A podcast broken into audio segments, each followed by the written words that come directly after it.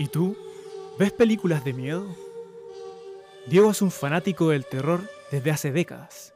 Connie, en cambio, pasó muchos años sin querer ver esas imágenes que después la seguirían en las sombras y perturbarían sus sueños. Pero el amor al cine fue más grande.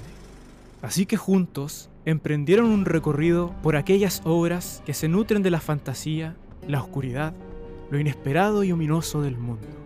Hoy los fotogramas son la llave hacia aquellos dioses, monstruos, seres míticos de todas clases y formas. Les damos la bienvenida a la temporada 2 del Concilio del Miedo. Bienvenida a toda la buena gente a un nuevo episodio del Concilio del Miedo, nuestro capítulo número 3. Connie, ¿qué tenemos para hoy? Tenemos dos películas, a falta de una, en un capítulo especial donde vamos a abordar un tipo de terror que tú mismo después nos vas a presentar luego de que yo haya dicho los títulos de las películas. no me quiero adelantar. Y como primera cosa voy a mencionar la que sería, entre comillas, la segunda película, porque vamos a abordar primero, por una cosa de orden cronológico, una película que es del 73. 3, sí y luego una película que es del 2019. Pero voy a partir mencionando la película del 2019, que es ni más ni menos que Midsommar, del director Ari Aster. y esta película es una película que mm, un amigo mío me pidió muchas veces que viera. Me dijo que la viéramos juntos no lo logramos hacer porque había que grabar el capítulo y era difícil coordinar la agenda para una película de esa extensión además. Pero él fue uno de los que me instó a verla y, además que también yo sé que se va a alegrar mucho de que estemos incluyéndola acá. Y por otro lado, cuando yo le dije a Diego, oye, yo quiero que incluyamos Midsommar, Diego me dijo, ok, de todas maneras me encanta, pero hay que decir también ahí que va acompañada de The Wickerman. Sí, exactamente. Con eso te doy el pase para que tú nos cuentes por qué, Diego. No, yo, la Connie me dijo, mira, tengo muchas ganas de ver Midsommar y todo, y dale, no hay problema, veamos esa película que tiene que ver más con el terror moderno y con esta cosa del horror elevado y todo, pero yo le dije, jamás permitiría hacer un episodio de Midsommar si es que no hemos analizado antes la película que es la, que es la génesis de todo esto, ¿cierto? Porque esto, esto se enmarca en lo que se conoce como horror folclórico, o folk horror es el término en inglés, y donde películas como The Wicker Man son la base.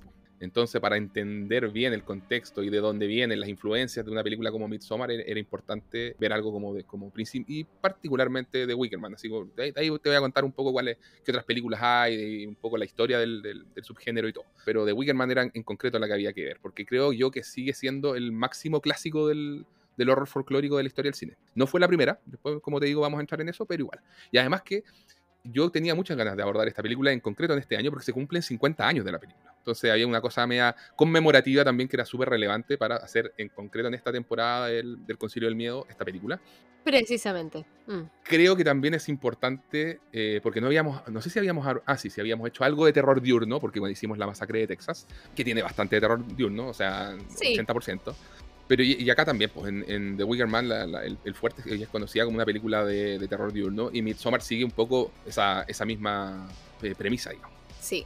No habíamos hecho, creo, con algo relacionado con cultos de adoración a algo, no estoy seguro, sí, mm, creo que no, ¿cierto? Ya, entonces acá también eh, vamos haciendo en el checklist de, dentro del género tic, tic, tic, ah, horror folclórico, terror de día, cultos de adoración a algo, ya lo estamos metiendo ahí, paganismo y demás. Y fíjate que a nivel personal también quería eh, hacer eh, de, de Wicker Man, porque es una de las películas que más me impactó cuando yo la vi, por lo menos por allá a inicios de los 2000, o sea, fue una cosa media traumática de, esas ah, películas, así como que cuando llega el final no, te lo crees, así me, me, pasó eso. Mm. Y además es una de las grandes canciones de Iron Maiden, inspirada en esta película, de Wicker Man, álbum Brave New World para todos los rockeros del año 2000, Así que sí, de hecho podríamos hasta meter la canción por ahí entre medio. no, ahí nos va a saltar el copyright. no, lo sé. hay que ver, hay que ver. Hay que ver, hay que ver. Y en el caso de Midsommar, ya que como te digo había que hacer el, el emparentamiento, es una película, como decíamos, que hereda lo que hizo The Wicker Man en esto del folk horror, cultos religiosos, ¿cierto? Y también se, se enmarca como el drama, misterio, thriller, tiene terror diurno, pero le mete algunas cositas extras, ¿cierto? Tenemos, por ejemplo, terror alucinógeno. ¿Habíamos hecho algo de terror alucinógeno? Tampoco sé, ya, ya me pierdo un poco. Yo creo que tampoco, ¿cierto? ¿Sí? O sea, a ver, quizás podríamos igual considerar las alucinaciones generadas por el libro ya. De, eh, In, the Mouth of Madness. In the Mouth of Madness. Claro, sí, buen punto, igual ahí había delirios que no estaban asociados a una droga, pero que de alguna manera igual. Se pone surrealista y todo el tema. Sí, mm. sí, sí, sí. Sí, sí, bien, bien, buen punto, buen punto. Y tenemos también un, eh, en Midsommar dentro de las cosas que aporta y que, y que con las cuales se distingue un poco de The Wickerman también, es esta cosa como de cuento de hadas, de hacer un cuento de hadas de terror, que es algo que también vimos quizás cuando, cuando hicimos cosas como Suspiria. O La Casa Lobo. O La Casa Lobo, muy bien, sí. Y que tiene esto, pues esta fantasía, esta cosa alegórica, y de hecho hay mucho por ahí cuando hablemos de las influencias que, vienen de, la película y la historia del mago de Oz, o sea, lo ha dicho Ari Aster, que hay varios paralelismos, mm. ¿ya? Eh, así que sí, creo que es una película Midsommar que te quiere hacer como habitar en esa, en esa dimensión. Así que sí, yo creo que ahí tenemos varias ya eh, razones de por qué eh, elegimos estas dos películas. Y nada, pues yo creo que. Bien, de hecho, estaba mirando. al tiro del terror folclórico, porque yo sé que tú tienes preparado un speech, aquí una pequeña clase la masterclass. Vamos por la masterclass entonces, tratando de hacerla lo más corto posible. ¿ah? por si no, la, la, Connie me empieza a hacer gestos de tijera. Vamos a corta, corta, Vamos a estar así. Eso, muy bien. Ya, si nos vamos a, la historia, o sea, para algunos todo, todo esto viene de las raíces celtas, o sea, el paganismo el, y todo lo que sería el quiebre con cualquier forma como de religión organizada, ¿cierto? Y ahí tenemos leyendas como la de Stone Age, eh, que está en, el sur de Inglaterra, ubicas ahí las típicas piedras donde se hacían rituales, ya, Stone Age y eso, con los druidas y los rituales y toda esa onda. Y también sabemos que a lo largo de la historia, bueno, la, Iglesia Católica persiguió y extinguió todas estas formas culturales en Europa, o sea, la cacería de brujas en el siglo XVI, cosas como la maravillosa Inquisición Española del 1540, por ahí fue. Son ejemplos claros de todo esto, de cómo la Iglesia extinguió todo lo que eran las culturas. O intentó extinguir, porque por supuesto que... Claro, claro, exacto. Mm. Pero bueno, también sabemos que la mayoría de estos casos de donde está esta cacería de brujas y todo era mera ignorancia y superstición eh, de, la época. Y ya en el siglo XIX y XX, fíjate, surge lo que es conocido como el neopaganismo, ¿ya? Y una especie, hay una especie de revival del ocultismo, ¿ya? Y que ha tomado obviamente diversas formas, o sea, no todo es, uno dice ocultismo y suena al tiro como algo, adoración del diablo, ¿cierto? Y, el diablo es magnífico. el diablo es magnífico, claro. Y te dicen que no, o sea, hay, hay mucho acá que tiene que ver con veneración por la naturaleza, que tiene que ver con nada, pues o sea, que en el fondo no estáis creyendo en, las deidades tradicionales de, las religiones tradicionales. Y diversos autores en la literatura como que han rescatado todo este aspecto cultural, ¿ya? Y tenemos autores, por ejemplo, como M.R. James, de quien habíamos hablado cuando hicimos la película The Innocents, Los Inocentes. Porque él ha escrito mucha literatura, si bien de fantasmas, pero también varios de estos cuentos fueron considerados en años posteriores, así como ya en el revisionismo, como folk horror ya, horror folclórico. Mm. Tiene, tiene cuentos, por ejemplo, uno se llama El maleficio de las runas, hay otro que se llama Silva y acudiré, y que son cuentos donde los protagonistas entran en contacto con algún elemento pagano que está generalmente maldito, ya, o sea, sea un libro, un silbato, una corona, ya, y esto obviamente le traen algún tipo como de consecuencia terrible al protagonista. Ya. Y otro autor conocido es Gerald Gardner, quien vivió desde fines del 1800 hasta la primera mitad del 1900, que es un antropólogo y brujo practicante, ¿ya? O sea, él publicó, él publicó textos que fueron considerados claves del neopaganismo, conocido después como la eh, Wicca. ¿Habías escuchado el término? Así como W-I-C-C-A. Sí, sí, sí. Él es como el responsable de revivir todo esto en el siglo XX, ¿ya? Tengo amistades que son... Practicantes de Wicca, ya, perfecto. Bueno, cuando hablemos de Buffy la Casa de Vampiros, ahí hay todo un tema con la Wicca que es muy interesante, me encanta. Está también la figura de Aleister Crowley, conocido como la Gran Bestia, un, un, tremendo personaje también del, siglo XX, ocultista, místico, alquimista, escritor, mago ceremonial. ¿ya? Él fundó una filosofía que se llamaba Celema ¿ya? y falleció el año 47, pero fíjate que se volvió, si bien falleció en el 47, se volvió muy popular en los 60. Así, por ejemplo, y dentro de toda la contracultura, el hipismo y, dentro del rock, por ejemplo, así como bandas como Led Zeppelin grabaron discos, así el, el cuarto álbum de Led Zeppelin se grabó así como en la casa en la casa de Alistair Crowley, ¿cachai? Y claro, y, había, un montón de, mitos en torno a él, porque era un tipo súper liberal, o sea, sexo libre, ¿cachai? Qué sé yo, obviamente no ser oculto a ni el cristianismo ni nada por el estilo, ¿cachai? Entonces para muchos era como, es el siervo de Satán, y, pero para otros era era el gurú de los Beatles, ¿cachai? O sea, y, lo que se sabía es que era un gran consumidor de estupefacientes y gran poliamoroso también. Entonces, Perfecto. entonces como que el tipo de... Sexo, drogas y rock and roll, pero en su esplendor. De lleno, de lleno, ¿cachai? Entonces, yo obviamente desafío todas las costumbres victorianas de la época. Y la prensa aprovechaba toda instancia para hacer noticia con él y qué sé. Pero eso, pues, sobre todo es importante saber que cuando se habla de, ocultismo tiene que ver simplemente con lo que está oculto a nuestros cinco sentidos, ¿cachai? Entonces, eh, y sí, pues proliferó mucho dentro de la, de la, contracultura de los 60, como te decía, y que no todas las formas de neopaganismo han sido asociadas a cosas siniestras, ni, mucho menos. Hay, hay, mucho de culto a la naturaleza, como decíamos. Pero ya, vayámonos al cine, vamos a cortar acá, vamos, vamos a hablar de cine. el escritor Andy Pachorek dijo que el horror folclórico era como la niebla. O sea, dijo, no tiene una forma definida, es pura atmósfera. O sea, un planteamiento estético y tonal. ¿Cachai? Y sin embargo, dijo que existen elementos comunes y distintivos que varios autores han analizado. Por ejemplo, elemento número uno sería la ambientación en una locación rural. Okay. En estos lugares, el tiempo pareciera no haber transcurrido, o sea, se quedaron pegados en una época, ya, así como apartados del, del, mundanal ruido de todo el mundo moderno. y, y, claro, y de las reglas y costumbres que nosotros consideramos como modernas. Y ahí es donde mucha gente dice que el, terror folclórico se inició como a fin de los 60, principios de los 70, cuando comenzó como a instaurarse una sensación ya de desilusión con toda la onda de la época de las flores, y, ah, ¿me entiendes? Porque, por el tema de Vietnam y qué sé yo, ya, y, estaba obviamente toda esta filosofía de, de retornar como al, contacto con la tierra y qué sé yo, pero había una desilusión también como, como con eso, ¿ya? Ya.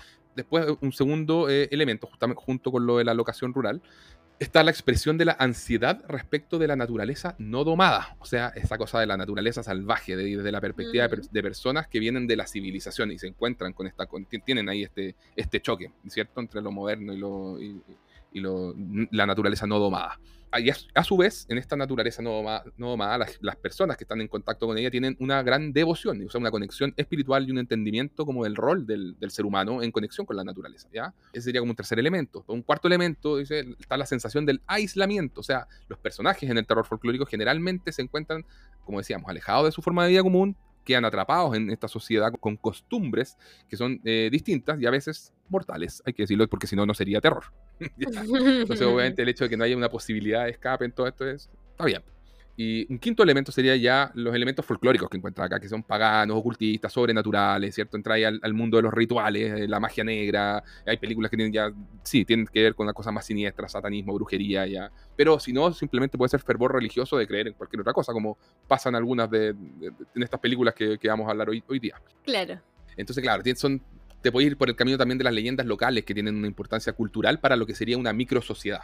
Eh, pero sí, pues entonces ocurre que este, este mismo aislamiento que, que, vive el personaje principal empieza a conducirlo por un cierto camino a través de rituales y cosas así y llegas a algún clímax eh, oscuro. Digamos. Entonces, y el sexto elemento sería el sacrificio, o sea, todos estos elementos anteriores tienen que ver con algo que de alguna manera se sacrifica, o sea, sea un derramamiento de sangre, una purga en fuego, sucumbir ante creencias ocultas de algún tipo, lo que sea, ya. Eh, y fíjate que es un elemento que encuentro curioso. Es raro ver violencia moderna en estas películas, o sea, es raro ver una pistola, cualquier arma de fuego. no, no, mm, claro. no, no, cuadra. Eh, entonces, en resumen, como diría el escritor Ben Myers, dice, lo que emerge es la noción de un cuerpo de trabajo preocupado por el conflicto que genera el choque entre el pasado y el presente a nivel físico y espiritual. Yo creo que lo espiritual es clave. El horror folclórico representa el miedo de ser gobernado por fuerzas externas mientras se explora la confusión de la identidad propia. Mira, me mete el tema de la identidad. Wow.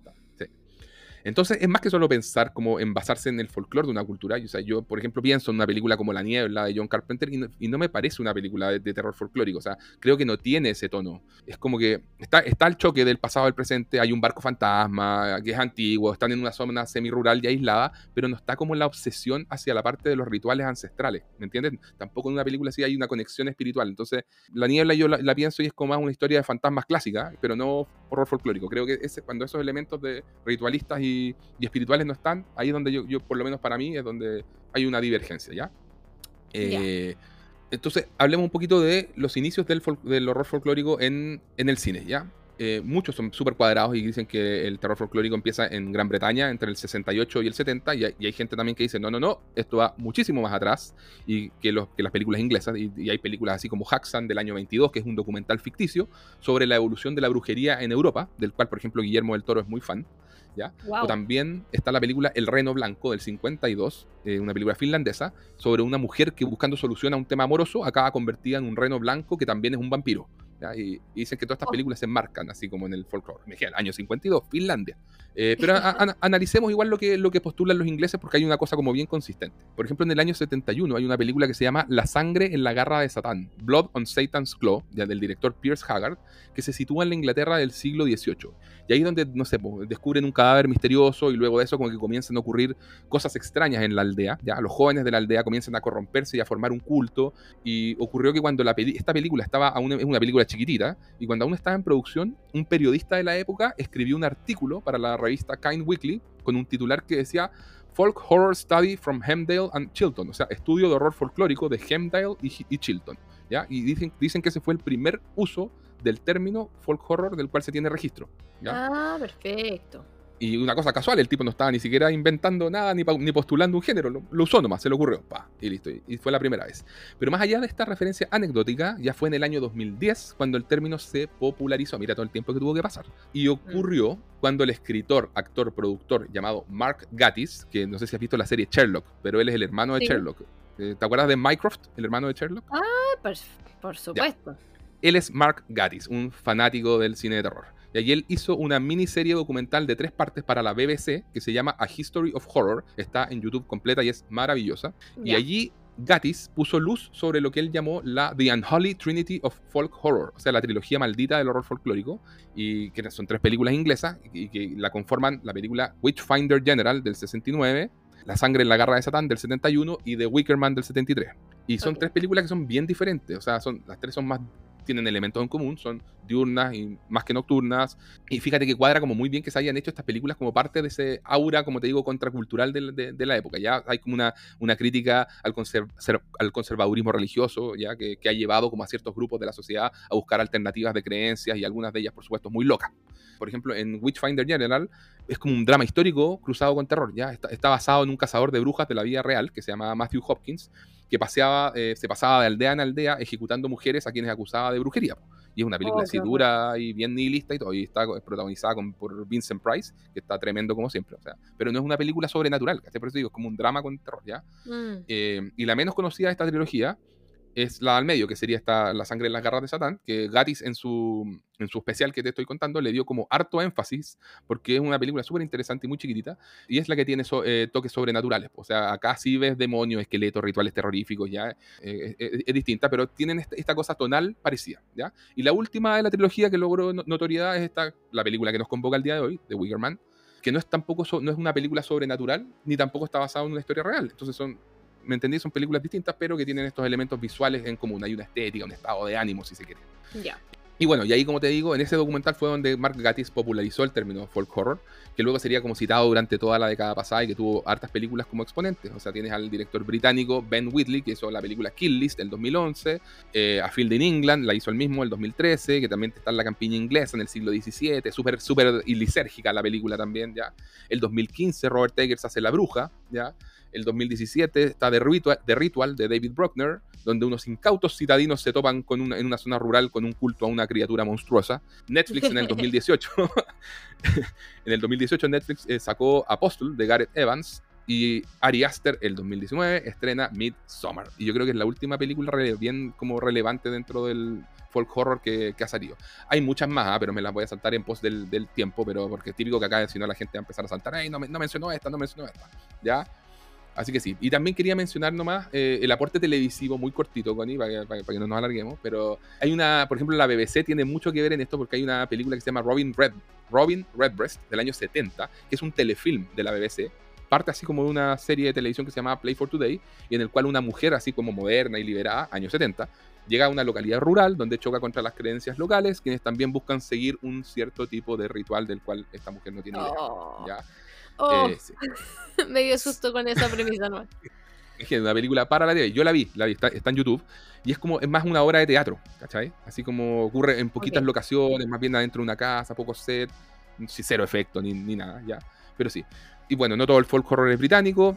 Como decíamos, em, hay, hay, películas en Suecia, en Rusia, en Finlandia, en Japón, Australia, Estados Unidos. No quiero eh, meterme tanto en, todo eso. Yo creo que al final empiezas a hablar simplemente como de hasta dónde abrir el, abanico. Porque si, por ejemplo, hay gente, me encontraba como con el siguiente debate. Había gente que decía, la masacre de Texas puede ser eh, terror folclórico, ¿cachai? Porque, mira, pues, o sea, tenéis en la zona rural, tenéis, eh, ¿cómo se llama?, los protagonistas que quedan aislados, ¿ya? Tienes gente que tiene creencias particulares, ¿cachai? Y tienes ese, choque cultural y tienes obviamente eh, el estallido violento equivalente como a un sacrificio, lo que tú quieras, ese tipo. Pero ahí depende, como te digo, de qué tanto abras el abanico porque eh, yo creo que le falta la parte más ritualista y espiritual. ¿cachai? Entonces, ahí pasa lo mismo. Sí, a mí, a mí también. A mí me pasa exactamente lo mismo. Entonces, depende hasta dónde abras el abanico. Como te digo, te vas a encontrar en artículos de gente diciendo que la masacre de Texas, las colinas tienen ojo, películas como La Noche del Cazador son terror folclórico. Y yo ahí, como que frunzo un poco el ceño. Pero entendamos que todo esto son etiquetas. Eh, no hay una verdad absoluta. Y depende de, de, quién haga el postulado y cómo defina esa. qué tanto abras abanico, como estamos hablando. ¿Ya? Precisamente. Eso. Maravilloso, pues oye, tremenda clase, un aplauso.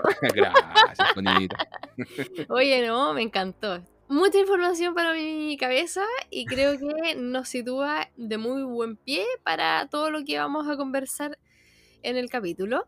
Y partimos al tiro entonces con la sinopsis de The Wickerman, que se trata de lo siguiente. Neil Howe, un sargento de policía, llega a la isla escocesa Summerisle por una denuncia de desaparición de una niña. Sin embargo, allí todos niegan la existencia de la chica desaparecida despertando en él la sospecha sobre una macabra confabulación urdida por un pueblo sumido en el paganismo. Ah, bueno. ¿Qué tal? ¿Qué tal? ¿Te gustó la, la, sinopsis? La escribí yo al final porque... ¿En serio? ¿Estaban muy malas las otras? Están pésimas. Sí, eso, eso, pasa. A mí me pasó leyendo los taglines también, como que no traje ninguno, lo encontré todos muy malos. Así. De más. Bueno, dale con los antecedentes, pues. Ah, bueno, quería contarle un poquito ya. Vamos a partir entonces analizando The Wickerman, pero eh, ya sabes, sabiendo todo lo que contamos del, horror folclórico y todo, siguiendo ahí por el embudo, los antecedentes de la película, cómo se, cómo se llega a esto. Es, una película que está basada en la novela Ritual de David Pinner.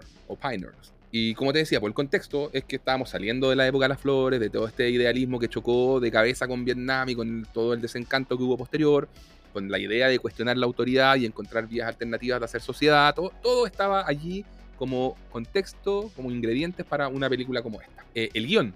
En el año 67, el guionista británico Anthony Schaefer compró los derechos de la novela Ritual de David Piner, ¿ya?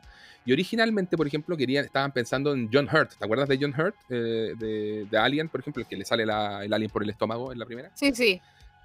John Hurt, a él lo querían en el rol principal y le, presentan también el, proyecto al productor Peter Snell, quien dice que la novela no es lo suficientemente buena. Dice, la verdad, esta novela ahí nomás, bien discreta. Y dices, ahí que, ¿qué tal si hacemos cambios? Entonces, Anthony Schaefer se puso a, adaptar y a meterle otras cosas. Sumaron a Christopher Lee al proyecto, pues, porque a él siempre lo quisieron. Dijeron, ya, este rol del líder, digamos, del, culto en la, isla, el, Lord Summerisle, que lleva el, apellido de la isla misma, Summerisle ¿ya? A él siempre dijeron, no, acá Christopher Lee sí o sí, cruzando los dedos para conseguírselo. Afortunadamente dijo que sí. Y a todo esto trabajó gratis, lo cual también me llamó la atención. ¡Wow! Sí. Trajeron como director a un Nobel Robin Hardy, ya que había trabajado con Schaefer anteriormente, pero no tenía tanta experiencia tampoco. Hicieron cierta investigación entre Hardy y Schaefer, así como que se pusieron a, investigar sobre la festividad de mayo, la danza de Morris, que es esta danza como de, del poste, ¿ya? Mm. Y estos bailes desnudos saltando sobre la hoguera para el Día del Fuego y todas, estas tradiciones que eran reales y que hubo en ciertos lugares de Europa asociadas justamente al paganismo. Y la idea central para, para armar el guion dijeron ya, tiene que entrar en conflicto las creencias cristianas con las creencias paganas. El rodaje de la película duró ocho semanas en el año 72. Crearon tres estatuas de mimbre gigantes de entre 15 y 18 metros. Ya. Oh. Sí, durante el rodaje usaron dos y la tercera se la llevaron al Festival de Cannes. ¿Qué tal? ¡Guau! Imagínate llegar a Cannes y encontrar con un Wickerman gigante que entretenido. Me muero. Salgo corriendo. no vaya a ser yo, claro. Eh, Filmaron en 25 locaciones distintas de Escocia. eh, y filmaron también durante noviembre y diciembre, que es como el otoño-invierno. Y la película transcurre en mayo, que es primavera. Así que aparte del frío, decían que andaban con camionetas que transportaban así árboles y hojas y frutos falsos para dar como sensación primave- primaveral y Ay, sí, eso. Onda como frutas pintadas. Sí, Y me acordé del- de la moneda con, lo- con las naranjas colgadas eh, con alambre. Dato, y- anecdótico, político. Claro. Y para el estreno, la película fue, fíjate, no, no hubo mucha fe en, en los productores y la, y la terminaron relegando como un segundo lugar, pasándola en función doble después de Don't Look Now, Amenaza en la Sombra, del año 73, que otra película que yo creo que la idea sería hacerla este año. Oh, estoy avanzando, estoy tirando un spoiler de futuros episodios de Concilio del Mío, pero sí, Pero esa Don't la Look Now. habíamos sacado al final. No, no la podemos sacar, no la podemos La sacar. habíamos dejado fuera, Diego. No puede ser, no puede ser, me niego, me niego. No Este te año cumple estoy 50 acordando. años. Connie, este año cumple 50 años, hay que hacerla. Bueno, ya, ya después entraremos a, a a revisar eso. Pero bueno, los negativos de esta película fueron destruidos por error, lo cual siempre cuando pasan esas cosas da tanta pena. O sea, fíjate que yo tengo, eh, la, la película que tengo en, en Blu-ray tiene como secuencias que están impecables lo, lo- lo remasterizado, así formato HD bellísimo, y hay otras que están como bien a mal traer, que se nota que algo, algo pasó, probablemente ya no tienen simplemente el, el original para, para trabajar en sí. No sé, no tengo idea. Oh, Pero sí. Y de- debido a que la película es de bajo presupuesto, el elenco trabajó gratis, incluyendo a Christopher Lee. Por ejemplo, Wow. eh, Michael Dealey, que era el director ejecutivo de la British Lion, que era la productora, no estaba contento con la película. La mandó a Estados Unidos al gran maestro Roger Corman, el rey de las películas de serie B, quien hizo algunas sugerencias de edición, ¿ya? Así como que se las pasaron también a estas sugerencias al editor de Wickerman, quien cortó cerca de 12 minutos del metraje, y así la, estre- la terminaron estrenando en esta función doble, como decíamos, con Don't Look Now. Aunque se piensa que todos estos minutos de edición fueron sugerencias de Corman, eh, lo cierto es que fue el mismo editor quien sacó así como finalmente llegó y cortó y dijo "Ya, a, a discreción, ta, ta, ta, ta, ta, ¿ya? Y esto terminó enfadando, por ejemplo, a Christopher Lee, que dijo, bueno, me sacaron un montón de mis escenas y qué sé yo. Eh, pero bueno, en años posteriores cuesta encontrar una película con una historia de filmación tan difícil como eh, dentro del circuito británico. Por ejemplo, Mark Kermode tiene un documental sobre, porque es, muy, es un crítico de cine muy famoso y muy fan de esta película. Hizo un documental en que siempre cuenta como toda la mala sangre que había dentro de las personas que entrevistaba para, para preguntarle sobre la película. Y mucha gente así como que hablando que el director era un desastre, que fue un milagro que la película saliera adelante. Estaba la, la actriz Britt Eklund indignada por, no sé, después vamos a hablar de un tema relacionado a- a- al doble de cuerpo que usaron, del cual no la avisaron, ¿cachai? Eh, Christopher Lee Anda. en disputa con los productores por, porque no apoyaban la película, porque la cortaron, eh, porque mm, de- los productores decían que era lo peor que había hecho British Lion, que la- declararon la película como invendible. ¿cachai? O sea, todos, todos tenían algo malo para decir, menos el protagonista, Edward Woodward, un caballero, y solo guarda buenos recuerdos eh, de, de- de la película. Lo, lo pasó sensacional. Remake y secuela. O sea, el año 2006 se hizo un remake con Neil LaBute, con Nicolas Cage y Ellen Burstyn. Ellen Burstyn. Ahí cambian el culto a la cosecha por un culto a la feminidad. ¿Ya? Hay una comunidad puramente femenina. No tuvo buena recepción ni, ni crítica. Yo, yo no, ni- no he querido ver el, el remake, nunca lo he hecho, así que no voy a yo lo opinión. ver. ¿Tú qué? Lo quería ver, pero no alcancé. No alcanzaste, ya. Y tiene, fíjate, una secuela que se llama The Wicker Tree, con el mismo Robin Hardy, el director, volviendo a la dirección. Pero tiene un coqueto 3.8 en IMDb, así que la verdad, y los comentarios no eran muy positivos. Ya, ¿Qué así que lo- lo dejé ahí. Pero volvamos a The Wickerman y la recepción de la, de la crítica y el legado que tiene la película, porque, eh, por ejemplo, bueno, encontraba un montón de frases muy buenas de directores y todo que hablan de terror inteligente, del que, que no se conformaba con las normas de la época, que te muestra cómo puedes romper las reglas dentro del género. Eh, no, un- uno de ellos, que es Ben Whitley, decía, no he vuelto a ver nada tan perturbador con esa capacidad de meterse debajo de mi piel como de Wickerman. Ya, eh, una de esas películas que te muestra que no hay nada más aterrador que el mismo ser humano y así, pues ya, o sea, y, por ejemplo, había una, una, una chica que hablaba y decía lo fascinante, que también era crítico de cine, me acuerdo, decía lo fascinante del film es el aspecto ritualista. Lo radical es que muestra que la religión, más que basarse en fe, se basa en la norma social imperante en la comunidad. Si eres cristiano, será la inercia de la comunión, y si eres pagano, será el bailar delante de un poste. Podría considerarse en el fondo esta una película de terror como también un musical, eso es notable. Un drama, una película de misterio, el hecho de que sea difícil de categorizar es parte del efecto duradero que ha tenido en quienes han visto esta película. Howie, por ejemplo, que es visto como el hombre del bien, el sargento Howie, que es el protagonista de esta película, que es visto como el hombre del bien, el hombre que representa la ley, el hombre de Dios, el hombre de fe, ¿ya? y que está buscando una niña desaparecida. Pero uno dice, ¿es el héroe? ¿Y por qué nos pasa entonces que nos cae mal? porque es un personaje como medio bien desagradable. Entonces, eh, tiene todas esas cosas que son como medias incómodas y raras y que, como te digo, van bien contracorriente. Fíjate que la cadena Bravo puso la película en el lugar 45 en su especial de, las, de los 100 momentos más aterradores de la historia del cine. Y la revista Empire realizó una encuesta entre los críticos y lectores en 2008 y Wicker Man quedó en el lugar 485 entre las 500 mejores películas de la historia del cine. Nada mal para una peli de culto chiquitita. Bastante bien. Y sí, pues. Y la revista Cine Fantastic tiene este tremendo quote que aparece en la portada de mi Blu-ray que dice el ciudadano Kane de las películas de terror. Buenísimo. Vamos a la ficha técnica rapidito. El director es, como les decíamos, Robin Hardy, que es un, este, fíjate que es un one hit wonder así nivel leyenda, porque no hizo nada más bueno, pero eh, se, ilusiona esta. Dirigió solamente eh, tres películas, como te digo, y una de ellas más encima es la secuela de esta película, que es un desastre. Después, el guion es de Anthony Schaefer, quien trabajó como guionista también de Frenzy, la del 72, la de Hitchcock, o sea, Frenesí, y de Sleuth, La Huella, con Michael Caine, ¿ya? y también Muerte en el Nilo, la que está basada en la novela de Agatha Christie. ¿ya?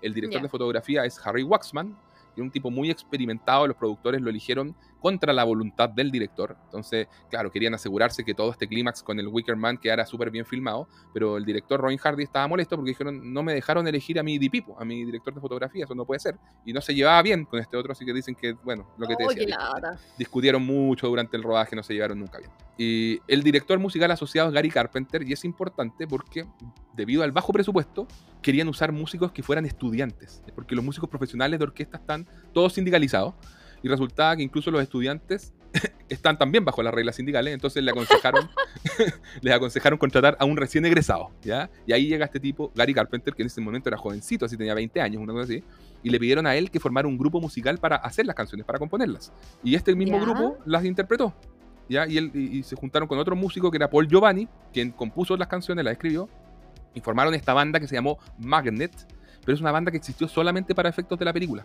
Yo pensé que así dije, ah, debe ser una banda de rock progresivo, así como Argento usaba Goblin en varias de sus películas, ¿no? Magnet existió solo para la banda sonora de esta película y son estos tipos que trabajan, estudiantes de música y, ¿cachai? Que recién egresados y toda la ¿cachai? Qué chistoso. No, notable. Y son muy en la onda como de, música de Simon and Garfunkel, esa, esa onda, ¿cierto? Sí, le pagaron como con cerveza. Claro, claro. Eh, Probablemente. Tal, cual. Y bueno, obviamente hay muchos directores que son súper fans, así, en este documental que te digo sobre Wickerman abren y le echan flores a la banda sonora y qué sé yo, y el soundtrack se volvió legendario, o sea, no habían, por ser algo tan chiquitito, no habían ediciones en vinilo en la época, y un productor rescatista de música de los años 60 y 70, así como que a, a fines de los 80 o en el año 90, estaba buscando rarezas, vio la película, dijo, oye, pero la música es buena, y empezó a averiguar, y hay copias, no, no hay, y empezó a hacer las gestiones para poder editar Wickerman en vinilo, y no, no estaban ni siquiera los registros de grabación. Entonces oh. se tuvo que conseguir los masters de la misma película y sacar el soundtrack de la película. ¿cachai? Entonces tiraron, decían que tiraron un, tiraje así como de mil vinilos, mil unidades, así como a 8 libras, 7,99, y a las dos semanas se estaban vendiendo en el mercado negro a 200 libras, ¿cachai? Chuta. En el mercado coleccionista. Y decían que Gary Carpenter, este, este muchacho que estaba a cargo de la banda sonora, eh, dijo que él, sí tenía una copia. Entonces ya era en estéreo, pero no tenía los derechos de comercialización, que eran obviamente la productora British Lion, y el ejecutivo dueño de los derechos no tenía ninguna copia de la banda sonora, así que ahí dijeron, bueno, ya tú, yo tengo los derechos, tú tienes la música, llegaron a un acuerdo para después publicar por fin el soundtrack en CD, en estéreo, como corresponde, y qué sé yo. Esto ya fue, pero esto ya fue como el año 2000, ¿cachai? Oh. Y bueno, la producción, como te decía, Peter Snell, de la productora British Lion, que ya no existe, el, editor era Eric Boyd Perkins, los lugares de filmación, estas 25 localidades en Escocia, que no, no vamos a entrar a mencionarlas. el, el presupuesto fue de 810 mil dólares dólares, cáchate, menos de un millón de dólares, chiquitita, chiquitita para, efectos de, este tipo de película. El estreno fue el 6 de diciembre del 73 y recaudó apenas 200 mil dólares, o sea, fue un fracaso brutal. ¿Ya? Y hay tres cortes de la película. Hay un corte original de 88 minutos, uno que se llama el Final Cut de 94, que es el que tengo yo, y hay un Director's Cut de 98. Dicen que en el, en el 2000, yo, a ver, yo creo, yo creo que el, el, año 2000 debo haber visto la, no sé si la, la original, yo creo, porque parece que era la, la, única que estuvo disponible durante muchos años. Yo no me acordaba, por ejemplo, de, de la escena del, del, virgen que le llevan a Willow, así, así que me imagino que vi otra versión y estaba viendo, bueno, cuál ver y todo. Y me encontré justamente con este crítico de cine inglés que se llama Marker Mode, que tiene justamente un video en que decía cuál versión ver.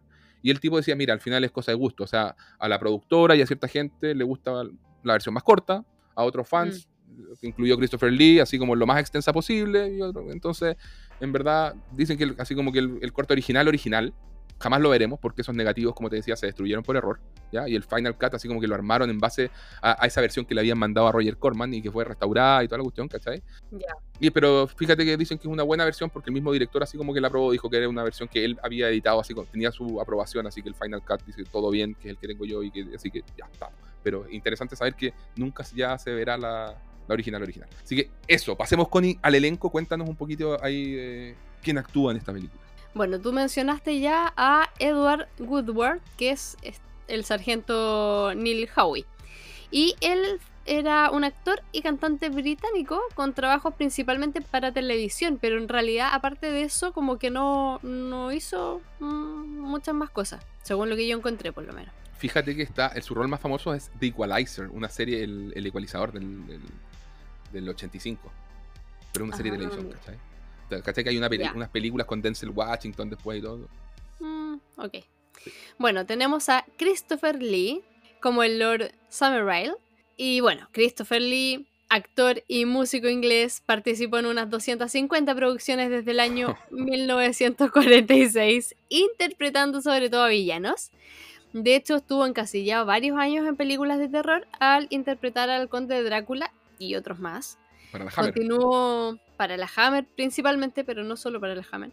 Continuó activo hasta el final de su vida y durante la última década de su carrera tuvo un renovado impulso en papeles con éxitos de taquilla como El Señor de los Anillos, El Hobbit y las precuelas de Star Wars. Saruman, sí. Y como dato anecdótico, yo quería comentar que junto a Billy Wilder interpretó a Mycroft, el hermano de Sherlock Holmes, Oh. en la película La vida privada de Sherlock Holmes de 1970. Y con esto, Lee se transformó en el único actor que ha encarnado a Sherlock y a Mycroft Holmes en el cine. Oh, qué buena, no tenía idea. Y fíjate ¿Qué que, no, ¿cachaste que él, él decía que este rol en Wickerman era uno de sus favoritos? Si es que no su favorito. Es muy, muy fan de Wickerman. Y, Mira. Y de hecho, en su momento pagó la gira promocional de la, de la película de su bolsillo y tomó todas las entrevistas que pudo para que la gente fuera a verla. Así todo fue un fracaso, lamentablemente. Oh. Pero se- de que se la jugó, maestro, maestro, no sé, de verdad que Christopher Lee, besitos al cielo. bueno, seguimos entonces. Está eh, Gary Cooper como Rowan Morrison.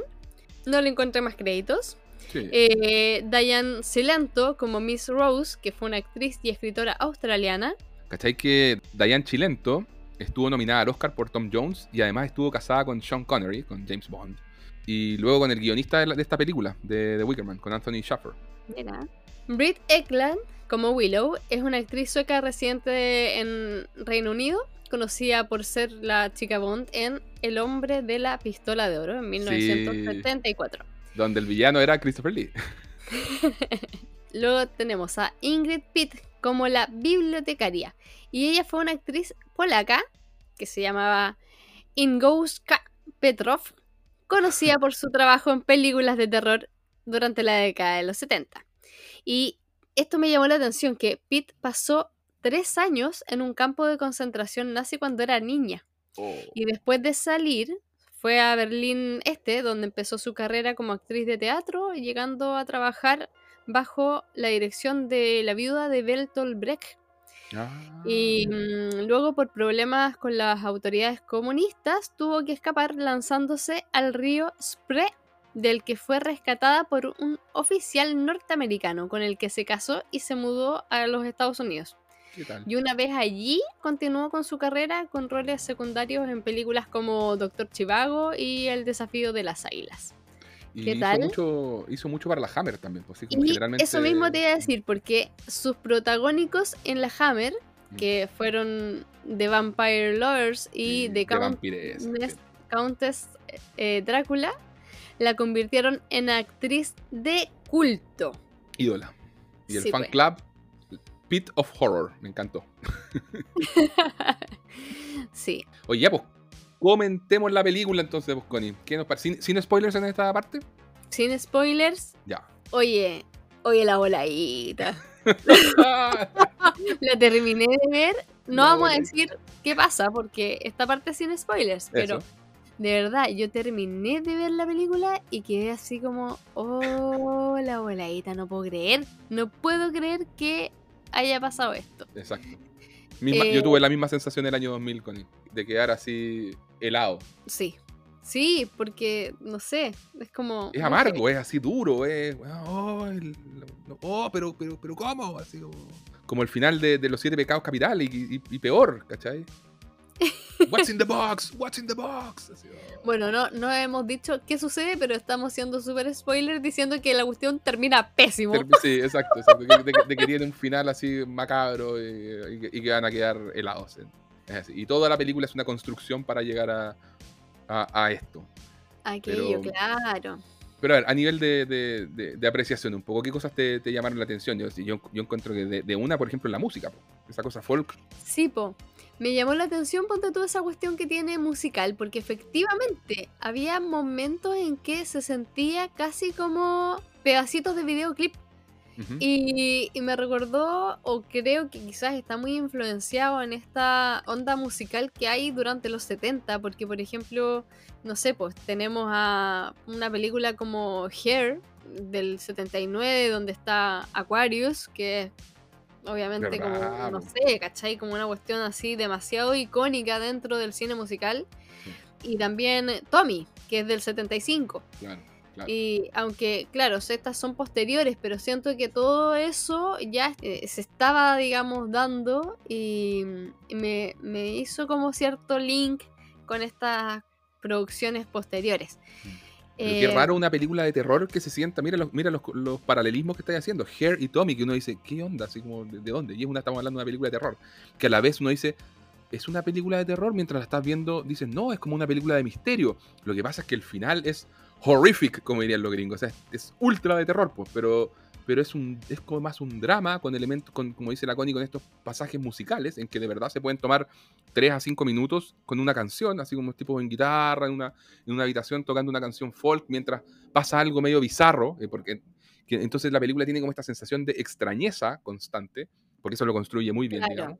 Sí. En que la película, así como en, en, poca, en general, como siguiendo la idea de la, de la sinopsis de la Connie, llega este, este sargento Howie a esta isla de Samurai y empieza a lidiar con los aldeanos mientras investiga la desaparición de una niña, de Rowan Morrison.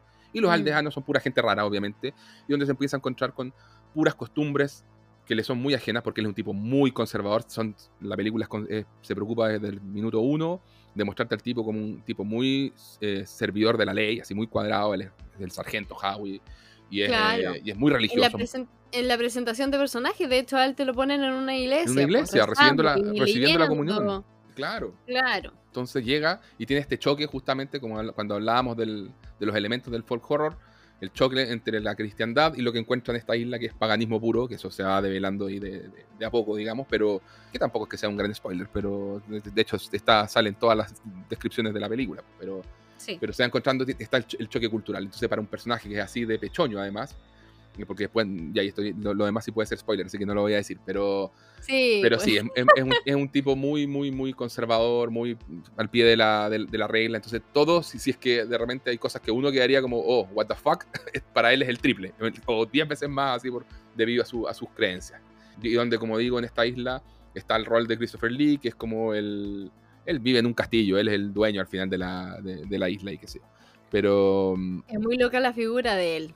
Sí, como, como gran señor y como un poco dictando la ley. O sea, esa cuestión igual también es algo que llama la atención porque te ponen a este sargento y, nadie lo pesca. Es como, no tiene ninguna autoridad. O sea, si es que a él no le dan permiso de parte de este gran lord, mm. es como, no, no. Y él dice, oye, yo represento la ley.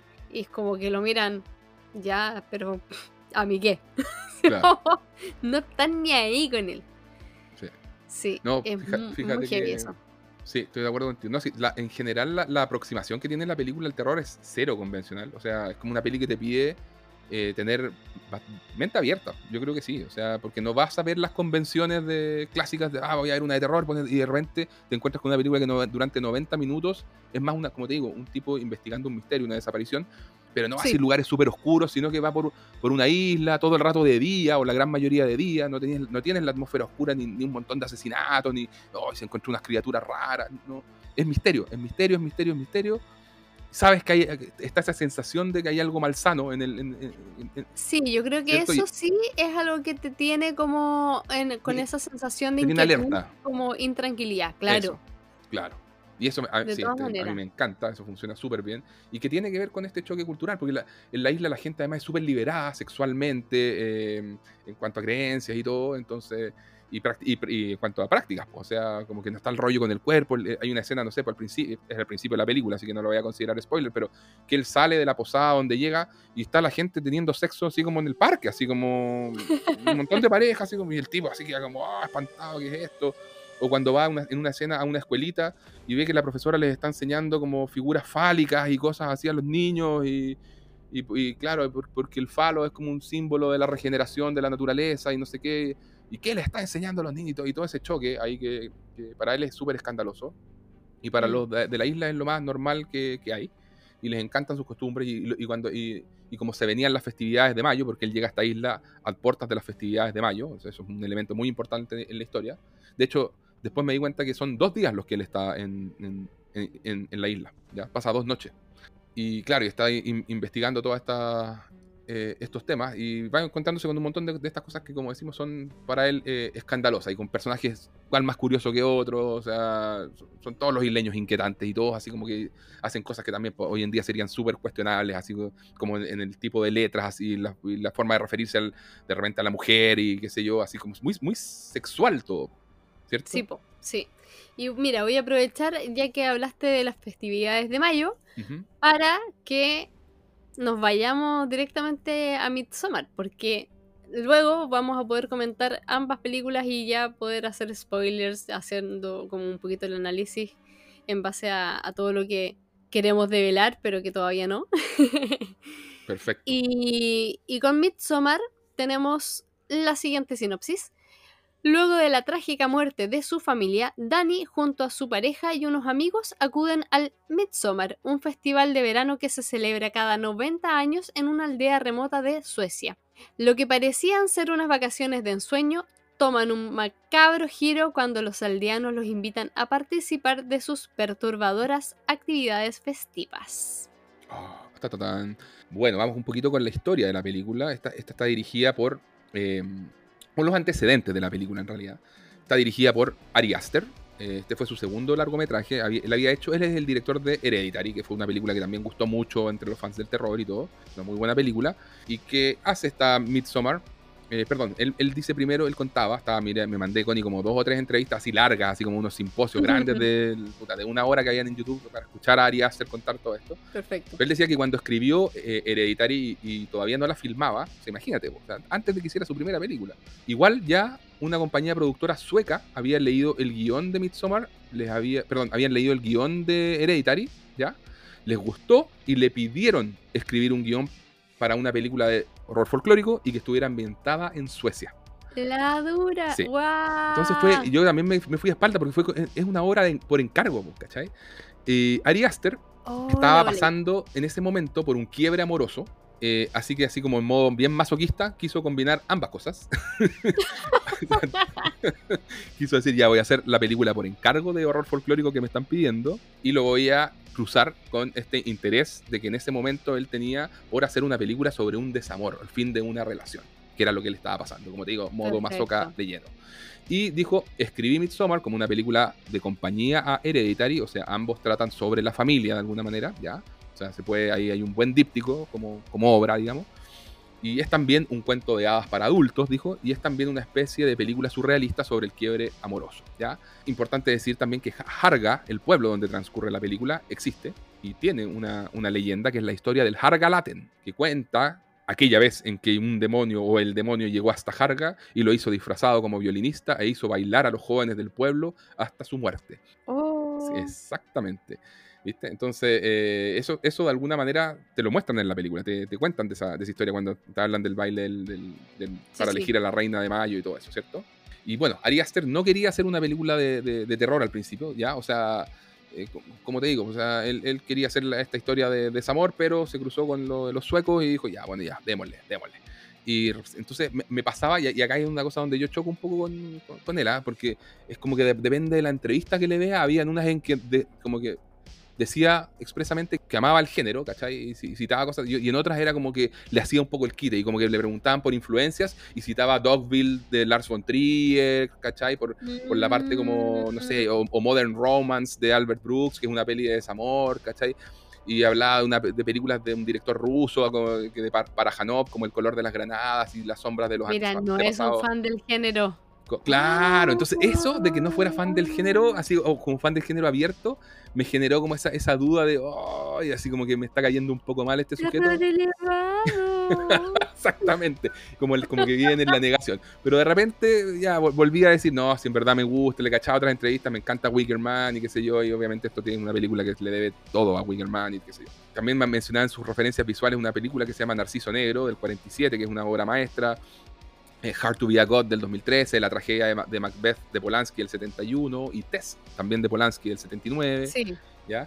Y mencionaba al Mago de Oz, esto me encantó también, porque decía, bueno, y quise seguir la, estructura de cuento de hadas, o sea, esta cosa de que la película abre como con un lienzo, que al final no sé si te, fijaste, pero te spoilea toda la película. Sí, totalmente. y como con una musiquita de arpa que te invita como a un cuento de hadas, ya, y te cuenta la leyenda de Arga y todo, qué sé yo. Y te dice también, por, otra de sus influencias era eh, Joel Peter Whitkin, ¿ya? que dice él que fue una gran influencia porque es un, fotógrafo que le saca fotos, y esto es bien macabro, de ahí por favor busque, búscate en...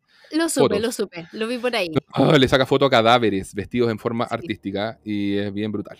Y como sí, esta, esta imaginería aparece de alguna manera en Hereditary y en Midsommar. Y bueno, algunas palabras respecto a, eh, bueno, ah, sí, por la, festividad. O sea, el Midsommar es real se celebra en Suecia. Sin embargo, claro, el, o sea, el simbolismo, los cánticos, todos estos bailes, la ronda, el poste con la no cinta, gente. todo existe. Voy a hacer como que no dijiste eso. Digamos que sigamos.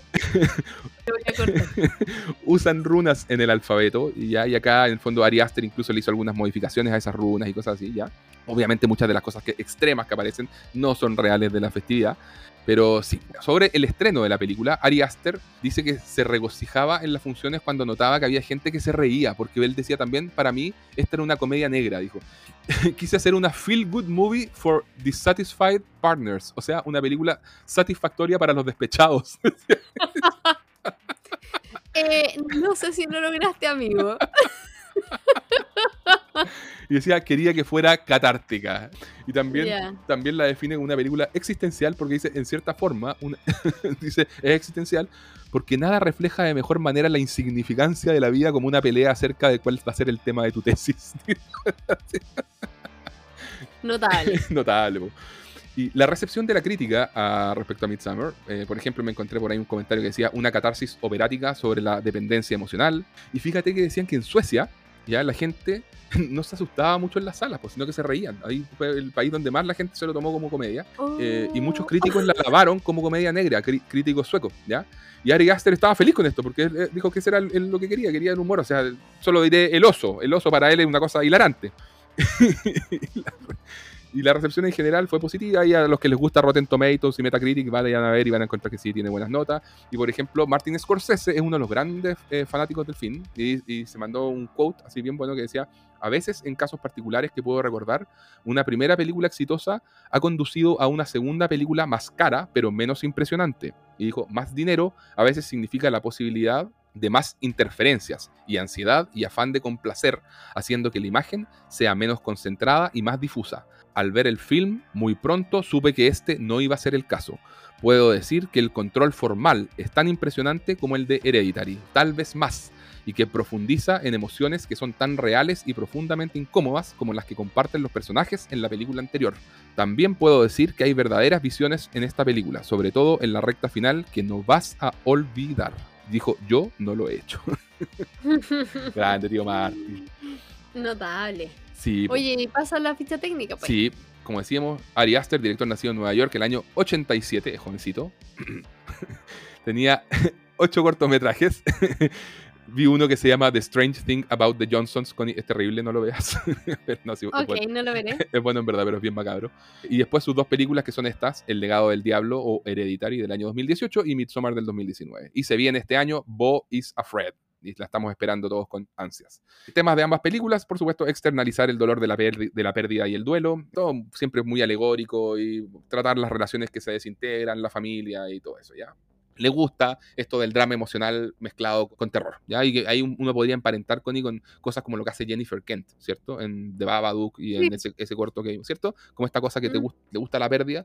Para mí es complicado eso cineasta de, de, de la pérdida, de verdad. ¿sí? No, es, es, es, un punto de partida difícil porque es súper sufrido. ¿ya? Yo tengo cierto... El rollo es mío, ¿ah? pero, pero sí. Y como te decía, no sé, no he, decidido todavía si, si, Ari Aster es un director que me cae bien o no por, por esta cosa de, de, que no, no, sé si le gusta realmente el terror o no, le hace un poco el kit a veces, en fin. Pasemos al guion, que también es de Ari Aster. Eh, fíjate que, bueno, él hasta ahora dirige y escribe todo lo suyo, lo notable. Dice que le encanta el melodrama, o sea, toda esta cosa de lo que se calla. ya, ya, también hemos hablado del melodrama, sobre todo en, Guillermo del Toro, cómo lo trabaja en su terror gótico. Eh, y, le, gusta esto de que la película, sus películas sean como formal y estéticamente una representación visual de lo que le está ocurriendo emocionalmente a los personajes. Le encanta, por ejemplo, Spielberg, y me acuerdo que vi una, me llamó la atención eso, porque de verdad le mandó así como una carta de amor en una de las entrevistas a Inteligencia Artificial de Spielberg, y ah, hablaba de cómo cuando él la vio cuando la vio a los 15 años no le gustó y le cargó, ¿cachai? Y dijo cuando la vio 15 años después y cuando la ha vuelto a revisitar, dice, es una obra maestra. Entonces, y dijo que lo que interpretó a los 15 años como el final así como medio edulcorado, típico Spielberg, ah, la banda me gustó, dice que ahora lo ve como algo tenebroso y haunting, así como esos finales que te persiguen y no te dejan de perseguir. Y Ya, así. Eh, la distribuidora y productora acá es A24, la mítica A24 que está tan de moda hoy en día. El director de, de, fotografías Pavel Pogorzelski, que también trabajó con Ari Aster en Hereditary. El compositor es Bobby Krilik, bajo el seudónimo de The Haxan Cloak. Ya él es músico y productor, eh, trabajó por ejemplo en el 2015 con Björk y tiene varios créditos principalmente en series de televisión. La película se filmó no en Suecia, esto es curioso, se filmó en Budapest, en Hungría, y en algunas localidades como Etiek. También se filmó, por ejemplo, las escenas del departamento de Dan y todo eso en Utah y en Brooklyn, Nueva York. La duración de la película es de 2 horas 28, pero también existe un director's cut de 2 horas 52 que no he visto. Yo tampoco. ¿Qué fue lo que pasó? Que la censura originalmente le puso como la, la máxima, así, lo, más brígido, que es el NC-17 y para bajarla y poderla estrenar en el fondo en el, eh, para que la vean adolescentes y todo eso, le cortaron 30 minutos y al parecer bastante ese minutaje es, por contenido gráfico también, así como que algunas de las muertes de los otros tipos son están, se filmaron, ¿ya? Entonces, sí. Y, ah, pero dicen que no, no solo eso, ¿ah? o sea, por ejemplo, decía eh, Ari Aster que cuando él hizo su primer corte, la película duraba casi cuatro horas. Después. Ah, piola. piola, 3 horas 45, nada. Después se mandó el Director's Cut de 2 horas 52, pero le dijeron, no, es ahí que ya, flaco, tenéis que bajar esta cuestión. Ya, y finalmente el corte del, del cine fue de 2 horas 28. Y él dice que está muy contento igual con ese corte porque lo editó él junto a su editor, así que totalmente aprobado. Y que la A24 fue súper, lo apoyó siempre y todo eso. Y solamente del Director's Cut dice, bueno, al final vimos más escenas, aparte de la parte de violencia gráfica, eh, como que profundiza más. Que claro, puede sentirse quizás un poco redundante, pero él dice, hay más escenas de Christian con Danny en que se ve todo el tema de la codependencia la relación tóxica, y dice, Cristian es aún peor, ¿cachai? Como Pololo y toda la cuestión, mm, entonces, mm, mm. como que todo eso está, ¿ya? El presupuesto de la película fue de 9 millones de dólares, el estreno el 24 de octubre del 2019, y la recaudación de 47,9 millones de dólares, fue un golazo. De 9 a 40, casi 48 millones, le fue súper bien para hacer una película de terror, tremendo, bien. Connie, el elenco. En el elenco tenemos a nuestra protagonista Florence Pugh como Dani Ardor. Ella es una actriz británica y yo le he visto personalmente en Little Women de Greta Gerwig, eh, donde estuvo nominada a Mejor Actriz de Reparto. Y también la vi en Wonder de Sebastián Lelio. yo no había visto nada de Florence Pugh hasta hace poquito. Ah, Como que todas estas películas las vi este año y me transformé en una fan y la amo. le ¿ah? declaro mi amor en este momento. Sí, no, tremendo. Y de hecho, eh, es la única persona del elenco, salvo uno más, de que voy a mencionar algo, porque le dije a Diego, bueno, acá estamos frente a puros actores jovencitos, qué sé yo, la gente los va a volver a ver, después ellos buscarán de dónde están, en qué aparecen, pero tenemos a Jack Raynor como Christian, tenemos a William Jackson Harper como George, a Will Powler como Mark, George y Mark son los amigos de Christian, que es el pueblo de Danny. Claro. Tenemos a Wilhelm Blowgreen como Pele, que él es el amigo que los lleva a su pueblo. El flautista de Hamelin. El flautista de Hamelin, justamente. Y por último quiero mencionar a Björn Adresen como Dan. Ya. Es un actor y músico sueco y es famoso por ser el joven más hermoso del mundo, luego de protagonizar Muerte en Venecia de Luchino Visconti. Yo no sé si tú has escuchado esa historia, Diego, pero es, Sí, es macabra. Es terrible. es heavy metal. No he visto la película, pero cacho no. perfecto la historia. He- Heavy metal, sí. es heavy metal porque en el fondo él se hizo famoso teniendo 15 años en esta película precisamente donde actúa como de este el joven más hermoso del mundo y eso lo puso en situaciones eh, de. Pucha, terrible, o sea, de acoso, de, de abuso y además donde como que alcanzó una- un nivel de fama que nunca más tuvo. Siempre quedó como eclipsado en ese minuto de su vida que además le hizo mucho daño, entonces es es súper heavy como su historia y, y hoy en día no sé, pues casi nunca actúa. Que haya actuado acá es algo como muy particular porque luego se alejó del cine. Y mm, de hecho usa una gran barba, él en, la, en su actuación aparece con esta gran barba, ya como un sujeto bastante anciano, y sus cercanos dicen que probablemente, o sea, como que lo atribuyen a que él finalmente se oculta en, en esto. Es muy, muy heavy. Hay un documental que habla sobre su vida que me parece que se llama a sí mismo, el Ah, joven más hermoso del mundo. No lo he podido ver, pero, pero uff, debe ser durísimo. Oh, sí, no. Eh, bah, son esas cosas que te dejan helado. sí. Ah. Oye, pasemos a hablar entonces de Midsommar sin spoilers. Bien, sin spoilers entonces. Connie, cuéntame tú, ¿qué te pareció? Me encantó. Me encantó y de hecho comentamos con mi amigo, porque obviamente yo no lo comenté contigo, nosotros dejamos este momento para eso. Sí. Así que le hablé a mi amigo y me dijo, ¿viste que no daba susto? y yo le dije así como, ¿Viste, ¿Viste que era una Ah. comedia? Claro, ¿viste que era chistosa? No, no me dijo eso, pero, pero sí, igual le encontré razón hasta cierto punto, porque yo creo que es precisamente algo que me da menos miedo, que con lo que no siento tanto terror y que puedo seguir viendo pese a lo duro que es, porque igual es muy dura la película y, y cuesta como seguir adelante. Porque además que tiene estas mezclas que mencionabas tú anteriormente, tenemos Mm. este drama, o sea, parte con esta cuestión pero terrible, que ya en un ratito más les vamos a spoiler. O sea, bueno, en realidad yo lo dije porque pasa como en los primeros cinco minutos de película, que la protagonista pierde a su familia. Sí, es punto partida, no, no hay Y, problema. Sí, sí. Es que era como por ahondar en, en la situación, Mm. pero después hablamos de eso. Y la cosa es que eso nos lleva en este camino donde todo el rato la vemos que está sufriendo y pasando lo pésimo y en esta relación que es terrible y encima en estas circunstancias donde todo lo hermoso, lo brillante y, y lo idílico del lugar se pone cada vez más turbio. Entonces, heavy como el, el camino en el que nos mete Ari Aster, que en verdad, o sea, es como que dicen, esta es la, la nueva pesadilla de este director. Claro, Así que nada, me gustó mucho. Sí. ya. No, qué, qué- bueno, ¿no? Es, es otra, otra gran película.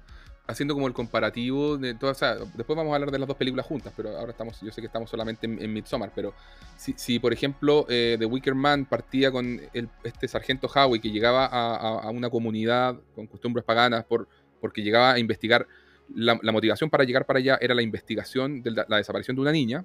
Acá en Midsommar la motivación es como un, viaje de amigos que son antropólogos, donde está el novio de Dani, que quieren irse a huevear a Suecia, básicamente, así, oye, vamos, porque Pele, que es uno de los amigos, él se crió en esta comunidad, entonces dice, ya, vamos allá, se vienen las festividades de mayo, vayan para allá, lo van a pasar bien, hay, niñas hermosas y qué sé yo.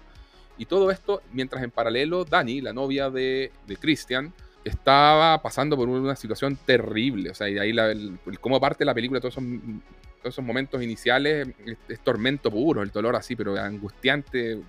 Y, la familia, la hermana y los padres mueren de una manera horrorosa, además. Entonces, eh, es así como que te pega, te, te, manda un combo en la guata, pero de entrada a la película, ¿cierto? Así es. Y después uno entra como a entender los temas que tiene la película, que son varios también. Creo que temáticamente, en ese sentido, es una película súper enriquecida. O sea, si bien como que es una película que en los aspectos formales está muy bien. Es una película impecablemente bien filmada, bien el score, todo, todo, todo súper bien.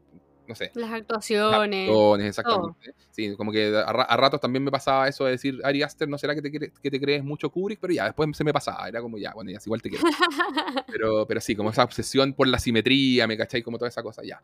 Pero eso está. Hay una película, como te digo, formalmente impecable y, y multitemática, como trató de meterle capa tras capa tras capa, eh, porque tenemos toda esta cosa de la pérdida del duelo eh, y entre medio mm. esta cosa de liberarse de la relación tóxica, ¿cierto? Y la codependencia que hay entre Dani y Christian ya que es, un, es un juego de a dos, pero donde igual eh, Dani es la que está en una situación mucho más vulnerable y tiene a este, este, este pololo que es, ella está súper bien escrito además la, relación de ellos porque no es como tan evidentemente como abusiva, sino que está en, sutilezas el por qué está el, el, juego psicológico, ¿cierto? De por qué es, es un es un mal tipo y te, va quedando claro con ciertos detallitos y cosas, lo egoísta que es el hecho, y que nunca tuvo los, cojones de simplemente llegar y decir, si, está bien, si tú, todos somos libres de ya no quería estar con una persona, bueno, corta la relación, pero el tipo tampoco lo hacía, eh, como que no, no quería quedarse ni, no sé, no quería perder, entonces era como, por si me arrepiento, y sin embargo no, no, es un buen, un buen pololo un buen novio, como dirían en, otro, en el resto de Latinoamérica. ¿ya? Eh, también, no sé, pues, como te digo, está todo este tema de la, codependencia, de encontrar una nueva familia, eh, porque lo que hay finalmente en Harga también es como una, eso, una, forma distinta de hacer familia. O sea, eh, una cosa que nos, llama la atención y que, y que, fíjate que me fijé mucho más ahora viendo la película por segunda vez, era todo esto de que todos son uno y uno son todos. O sea, si uno come, todos comen. Si uno sufre, todos sufren. Si uno tiene mm. placer, todos tienen placer. Los niños los crían entre, entre todos. ¿Cachai? Claro. Entonces, creo que eso es un elemento clave en lo que, en lo que está pasando. A mí me, pasaba, me pasó la primera vez que vi la película que no entendía, por ejemplo, escenas de, de cómo, no sé, pues Dani, Dani angustiada, llorando, y que el resto de las mujeres se, se, cuadran con ella y empiezan a hacer lo mismo, porque es como, mm. es, es, una escena como entre incómoda, rara, pero y, como que era como se están burlando de ella porque están manipulando todo, no, no, entiendo. Y hay una además que me volví a fijar, igual hay una que se está riendo, es muy rara la escena, de verdad muy rara la escena, pero responde a esto que estamos hablando, de que simbólicamente ellos están acostumbrados a esto. Uno sufre, todos sufrimos. Uno come, todos comemos. Mm. Y, lo mismo en una cierta escena sexual que no vamos a spoilear en estos momentos, pero también, pues, uno gime, todos gimen. Y cosas que son escenas que de verlas son rarísimas, rarísimas. Entonces, y contribuyen a esa misma sensación de incomodidad constante que también la tiene la película de Wickerman, por supuesto, que también hablamos cómo eran los aldeanos y todo, los, isleños en ese caso, ¿cierto? Vamos con spoiler nomás. ¿Le damos? ¿Le damos con lancemos, spoiler? Lancemos, lancemos. Ya, vamos con todo nomás, pues, con spoiler de, de, una. Eh, oye, pero de verdad, igual ¿Qué pasa? Igual decirle a la gente que por favor vean las películas. O sea, yo, sé que de, pronto les gusta eh, escucharnos, o qué sé yo, pero creo que vale la pena. Y son, son películas muy buenas. Y es complejo igual hablar de Wickerman con spoilers porque es como una película que se construye todo para ese gran momento, gran final y todo. Eh, igual, no quiere decir que ah, una vez que ya lo viste pierde todo su poder de, revisión o qué sé yo. No, para nada. O sea, yo miraba, como te digo, estos documentales y videos de YouTube de, la de esta película que despierta fascinación y mucho culto. Eh, valga la redundancia. Qué, bien aplicado esto de, de que es una película de culto como esta. pero, pero sí, pues entonces, no, pues, o sea, claramente había, hay mucha eh, fascinación, como te digo, por, por la peli. Y viéndola ahora, yo no la veía desde el 2000, la había visto una pura vez y nada, pues disfruté de nuevo el, viaje. Para mí es una especie de obra maestra imperfecta. No, quizás, no, quizás no tiene como todo la, el, calibre perfeccionista que puede tener la, forma en que filma Ari Aster y qué sé yo. Claramente una película de un presupuesto ínfimo, como, como hablábamos antes. Mucho, mucho más chiquitita.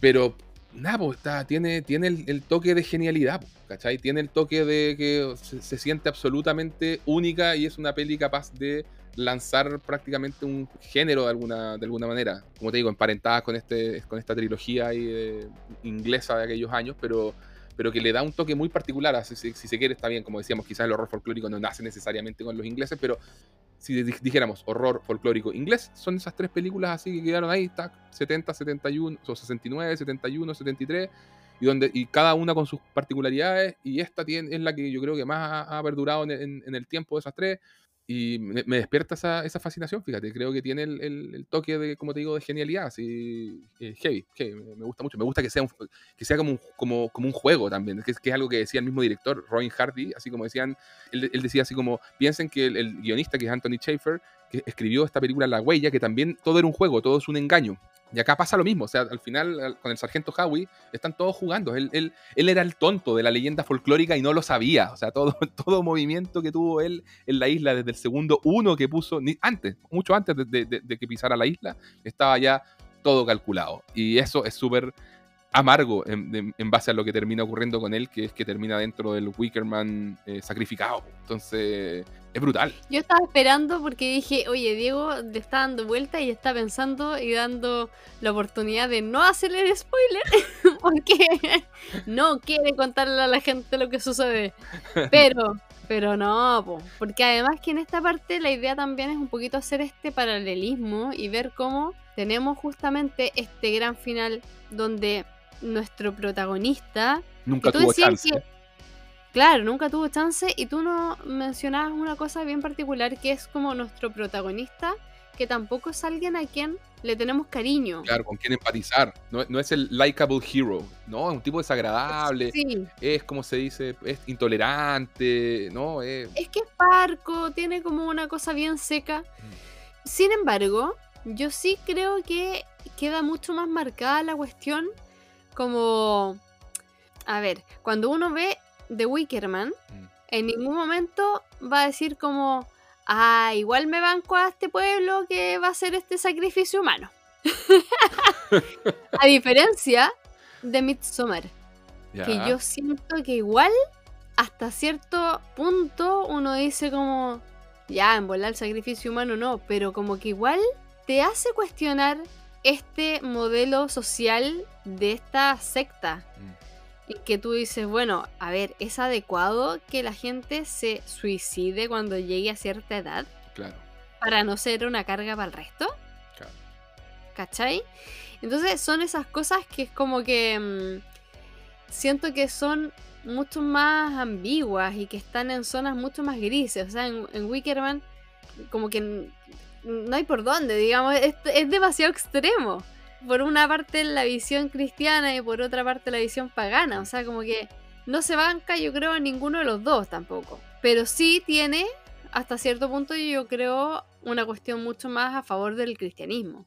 Porque uno dice como, y este pobre mártir, que qué mal hizo, qué daño hizo. Yo no lo sentí a favor del cristianismo, pero porque, por, lo que estamos hablando, porque, porque, nuestro protagonista es un unlikable hero, ¿cachai? Entonces no es. No sé, yo no, la definiría como... mira, a mí me pasó, Diego, de verdad yo estaba viendo la película y esperaba así como que, oh, que le resulte el rezo y que aparezca una tormenta. ¿Cachai? Oh, qué chistoso que digas eso, porque era lo que le pidieron los productores a los creadores cuando vieron la película y no les gustó. Dijeron, no puede haber una tormenta que llegue y apague el Wickerman, por favor, así como el, tipo se salve. Y el, director y el guionista le dijeron, no. No. es, clave mantener este final.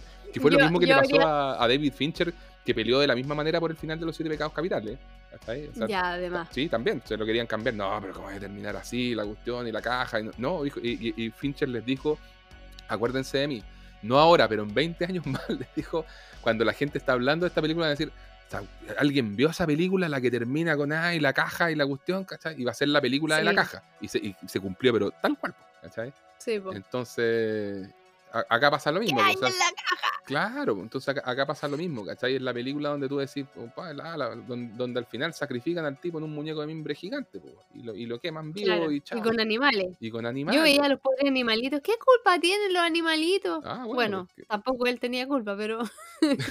Sí, Connie, por favor, hagamos, hagamos la salvedad, por favor. Pero, pero, te, pero yo veía como también eh, este sacrificio era así de animales y todo pensaba como, uy, qué, pero qué desgraciados.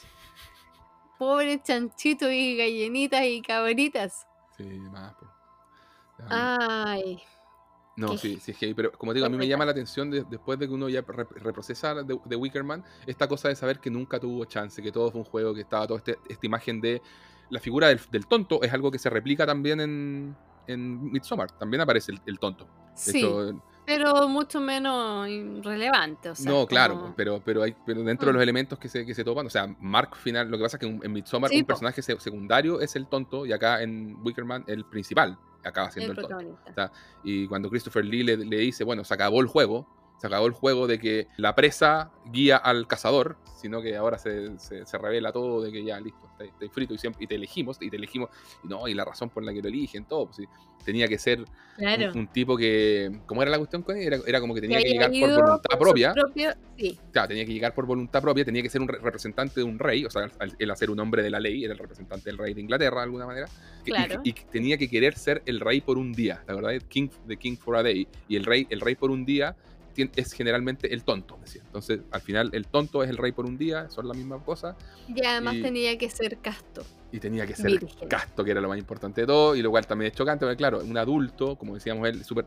decíamos, es súper importante el hecho de que sea tan pechoño, porque el tipo dicen, se va a casar, pero ha mantenido su virginidad hasta el matrimonio, porque no cree en otra cosa.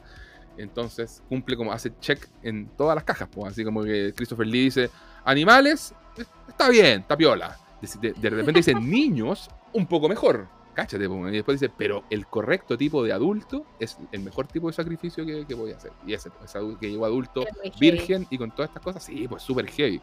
Y la razón por la que lo tienen que sacrificar es porque la cosecha había estado mala el año anterior. Entonces, y hay como dentro de todas estas culturas paganas en que están los sacrificios, y el hombre de mimbre está ahí y er- erguido en, en- en la colina esperando el sacrificio. Y, y lo queman, pues así la weá es muy loca. Y ahí termina la película. Es salvaje. Es, Mientras él es una salvajada, él gritando, rezando. los salmos y Daniel, como lo último que grita, Daniel, Daniel, no sé por qué. oh. es que es un salmo que grita y maldiciendo digamos a, a este pueblo pagano y diciéndoles que en el fondo este sacrificio no va a servir de nada y que toda la perdición o todo lo que al revés todo lo mal que está ocurriendo en la isla y que los frutos no estén dando y qué sé yo tienen que ver justamente con la perdición con esta vía pagana Claro. y que lo que tienen que hacer es convertirse. Mm. Por eso yo te digo que, que igual yo le veo como esa, esa vuelta como de que quizás tiene un poquito más como... No, no, no sé, no sé si es pro cristiana precisamente, pero Sí, pero no, sí va mucho más película- en contra del paganismo. ¿Ya? Ya, O sea, sí, igual yo creo que eso sí está como súper marcado. Sí, eso sí, ya, eso- esa, esa te la doy. No, no- no la definiría como una película pro-cristiana, pero sí que, que, ah, el paganismo, en el fondo, como te, te dicen, bueno, todo mal, efectivamente. Eso, es lo que te está diciendo. Pero, claro, pero eh, por- a lo que voy también, lo otro es que para una persona cristiana, Mm. Yo creo que ve esa película y dice toda la razón y pobre hombre, no sé qué, y, y lo va a sentir mucho más como en su favor y como que todo lo que ve le va a hacer, o sea, lo va a, a encontrar macabro y va a encontrar este protagonista como el gran ejemplo de virtud, etcétera, etcétera, etcétera. Eso es súper interes- eso es súper interesante porque justamente yo miraba en, en el documental ahí qué onda con este personaje y encontraba ahí esas tipas, di- distintos tipos de lecturas pues, y decían, pucha, porque justamente, y, y que lo pensaron un poco así, pues dijeron, acá va a haber gente que se va a identificar con Howie, pero un poco los creadores estaban buscando esa ambigüedad, decían, lo, lo mi- mismo Robin Hardy decía, lo- estaban, decían, haciendo, no, no estamos haciendo un protagonista que, que- que nos caiga bien y que nos guste, era como parte de la provocación también, y a mucha gente no le va a gustar, pero a la vez lo interesante es que a otra gente sí, porque es un tipo Sí, po. súper pechoño y súper cuadrado y hay mucha gente que también es así. Ahora, el tema con es ese tipo de gente probablemente no vea una película como Wickerman. ¿Me cachai? No va a, lle- no va a llegar a ver una película No como lo esa. sé, no Eh, lo sé. pod- podría pasar, pero, pero en No general, lo sé. en general es, es más raro que se encuentren con un film chiquitito de culto de terror que daban en un rotativo, no sé, ¿cachai? Como segunda película de la función. No sé. em- Pero que hoy en día no es esa película chiquitita, sino que es una película que cumplió 50 años y que da cátedra y de la que todo el mundo hace referencias Sí. y que es importantísima como en la historia. Claro, claro. ¿Cachai? Eh, Sí, sí. Por eso te digo, o sea que ahí, ahí está como mi punto de que igual siento que es un poquito más pro cristiana, pero ahí me quiero pasar a lo de Midsommar, que es este cuestionamiento porque por ahí también veía como cosas que decían, si Midsommar al final se trata de que Dani quiere encontrar una familia. Ujú. Y esta gente es gente que le da una familia. Sí, po. Y que la conforta y que llegan como a un buen lugar. Y es súper Oh, pelacable. como- llega a un buen lugar la más pelacable. Qué, qué interesante. Pues yo te voy a decir algo sobre eso, porque se lo preguntaron también a Ari Aster, pero dale, dale. Claro, pero ahí cabe el cuestionamiento de, bueno, Dani entonces finalmente es feliz con este final. ¿Es que po? ¿O no? Y tú decís, chuta, capaz que sí, igual completó de alguna manera un poco su duelo. Bueno, no lo completó, pero, pero igual vivió un proceso y, y que llega como a cierto confort emocional y contención emocional. Claro, la pelea de cable es que hayan matado a un montón de personas en el camino y que hayan terminado quemando vivo otros tantos, Claro. Porque acá también queman a gente viva. Y más encima ella termina sacrificando al que era su novio y que era su única atadura con su pasado. claro.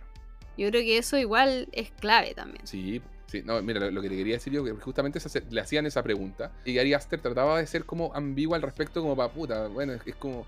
Eso queda a gusto del espectador, pues. O sea, como que es intencional dejarlo, dejarlo así también, por un lado. Pero me pasó que en una, una de las entrevistas era como, como así, como más ambiguo. Y en otra era como más explícito en decir que en el fondo, lo- y, y- ahí uno entiende lo que, él realmente piensa. De que no, pues no, él, él no lo ve como un final feliz, pero le ve esta, estos matices. O sea, en el fondo dice, Dani está en una relación codependiente, ¿cierto? Súper tóxica con este Christian, pero se mete en otra relación codependiente con esta familia.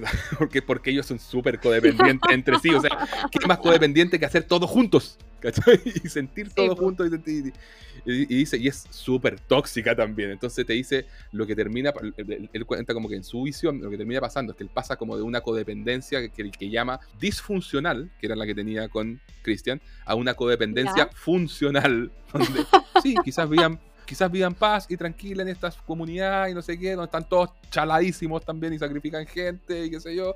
Bueno, es un ritual de cada 90 años, pero encontró esta nueva familia y lo cual también hace que sea un cuento y que tenga y que y, la- y también lo hace una película de terror porque justamente por el final no es necesariamente Sí. happy end pero sigue siendo una película de terror pero ella queda con esa sonrisa que es la misma sonrisa que está en el solcito del lienzo que es una sonrisa Sí. rara como media, media malévola también no sé es súper cuático y fíjate que ahí a mí, a mí me pasa me pasaba algo de por qué esta, esta peli a mí yo la primera vez que la vi como te digo me, me gustó el, el aspecto formal y todo pero siempre tuvo un tema ya como a nivel eh, medio ético-moral con la película, que no me cerraba, ¿cachai? Nunca me cerró. Y que creo que ahora, sobre todo también escuchando a Ari Aster, todo lo procesé de otra manera y un poco como que hi- hice las paces con ese, con, con- con ese asunto y, y ya puedo como, eh, como decir, sí, ya sabéis que sí, la, la película me gusta.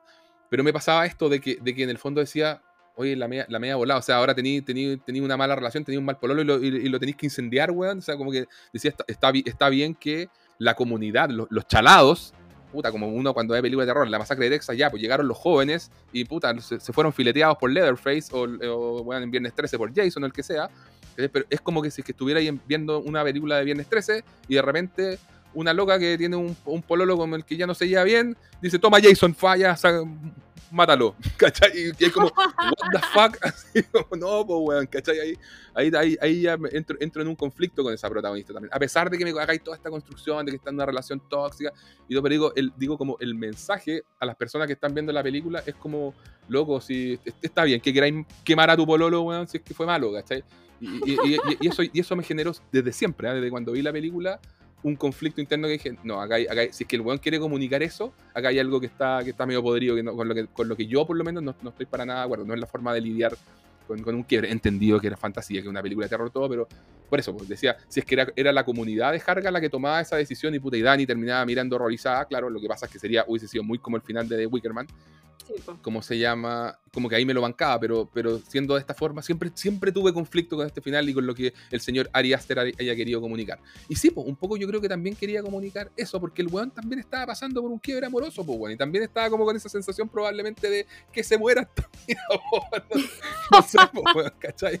O viceversa, en el fondo desde, sin género, sin ponerle género a la cuestión, así como esa sensación de cuando estáis realmente en la caca, así con la con la relación y, weón, y, y- estáis mal, pues, y estáis mal y queréis, y- ¿qué fue queréis lo que te hizo amistarte con eso? Como esa justificación como del Sí. ¿Del desamor? No, porque que- ¿De la génesis creativa? de- ¿No? O sea, no por lo que, lo que te acabo de decir, porque me, que me parece que es una forma muy, hasta media inmadura de, de- de- de abordar el, el quiebre, el quiebre amoroso, ¿cachai? En vez de hacerte cargo y decir, ya, loco, listo, pues, con mis herramientas y mis cuestiones salí de la relación, puta, no, bueno, digo, loco, que se muera este weón y si tengo la posibilidad que se muera, ahí lo tiro a, lo, lo tiro a los lobos, lo tiro a los leones, ¿cachai? Entonces, eso era lo que, no me, lo que nunca me cerró de la película, ¿me cachai?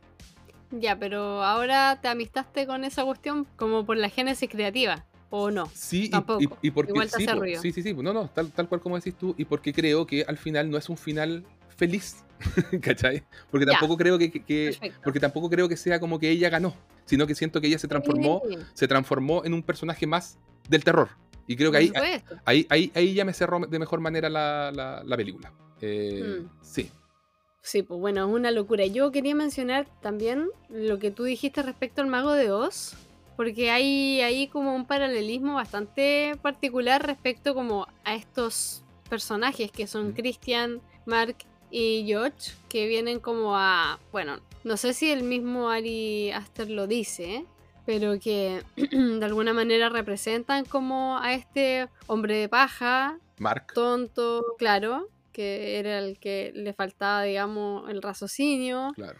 eh, el hombre de lata, que no tenía corazón, y el león, que era el gran cobarde, Que es Christian. y que termina siendo un oso. Sí. Entonces, Bueno, a todo esto, Ari Aster es un fan de la escena del oso, así él dice, bueno, yo veo esa weá y, y me, me cago de la risa. Entonces decía, bueno, yo, yo estaba feliz cuando notaba que a otra gente le pasaba lo mismo. Y, que es algo como muy macabro, muy de comedia negra, como te digo, pero igual ahora viendo la película de nuevo era efectivamente gracioso verlo así, dentro del oso sentado, sin payo y todo, de una manera muy macabra, por supuesto que se entienda. Pero puedo entender ese, ese, ese toque de, de- de comedia negra que quiso ponerle al, al- al asunto. Sí.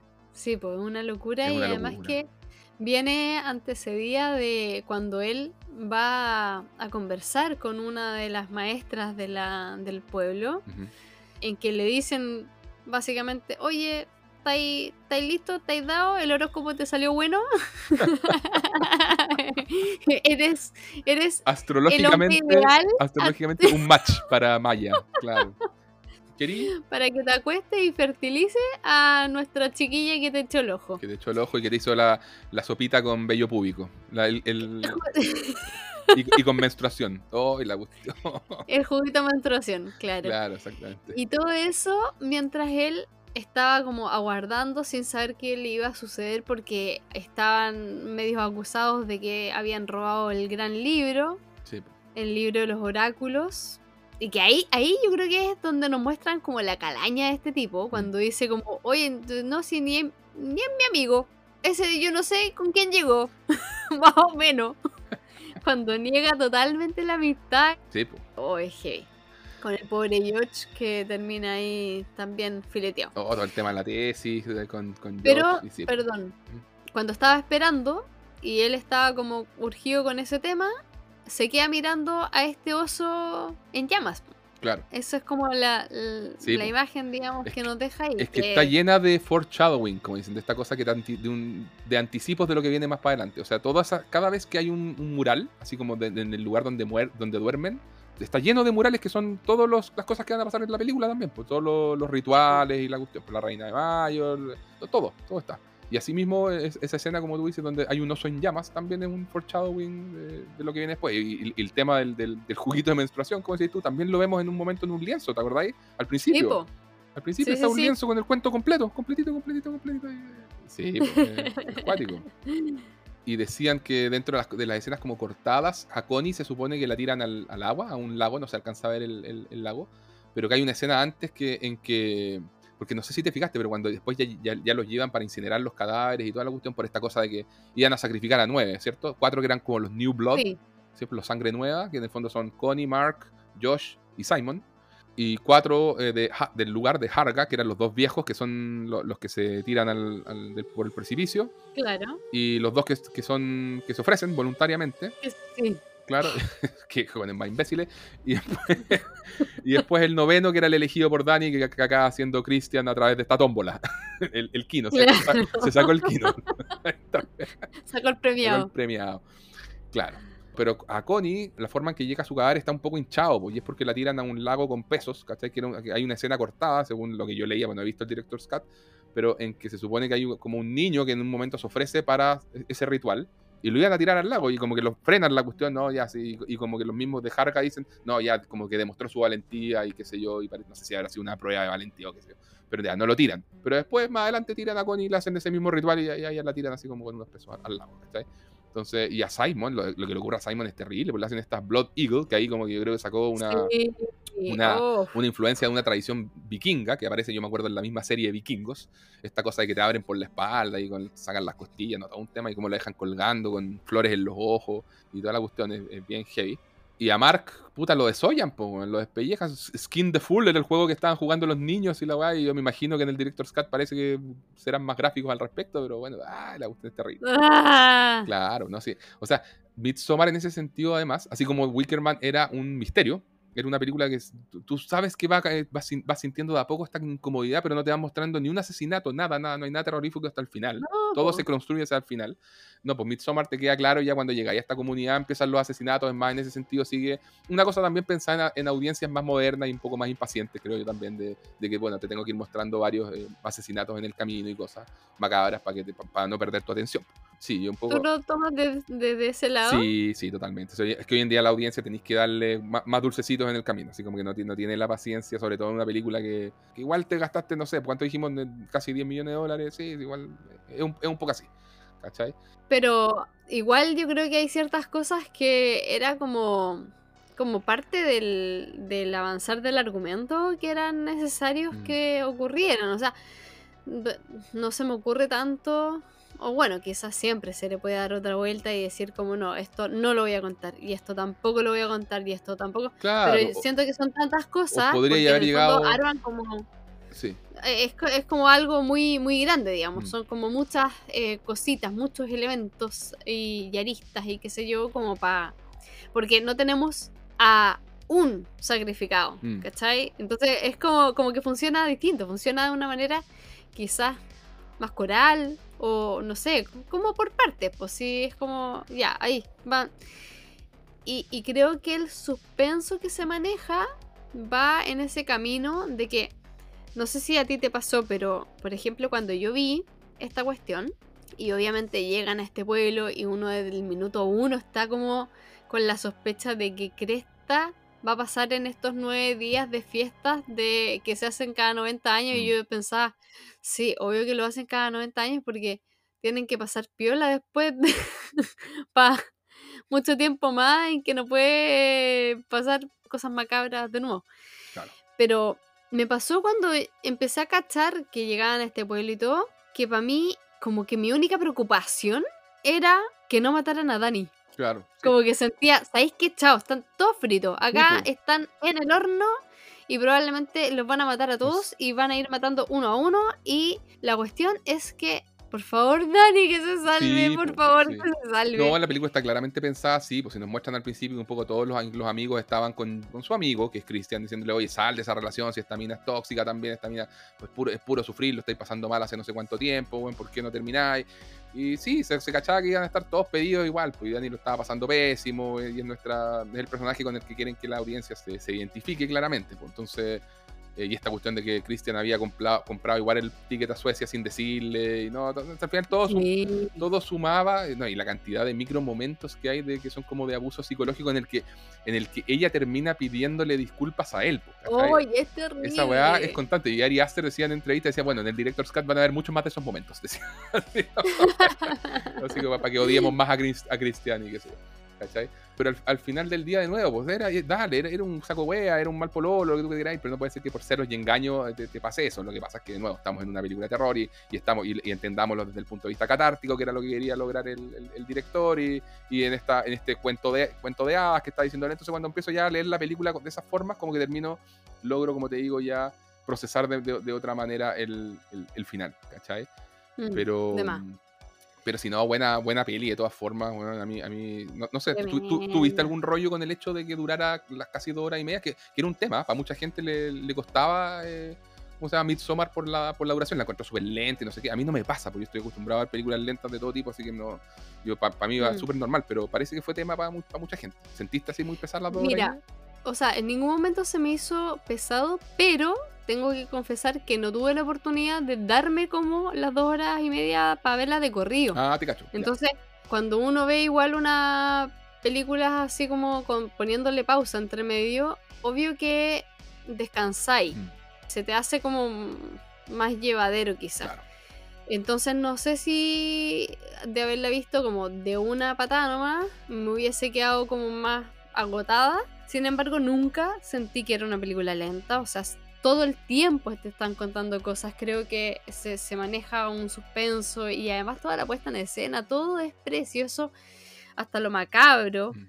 Y las actuaciones están increíbles. Entonces, no, no en ningún momento me pasó eso como de como, ah, qué lata, o qué sueño. No, no, jamás, pero jamás. Cero lenta ni nada, Claro. ninguna queja al respecto. Claro. Y me encantó. ¿Sí? Y, un, aspecto de, de modernidad ahí, como, en la figura de la, mujer, si se quiere.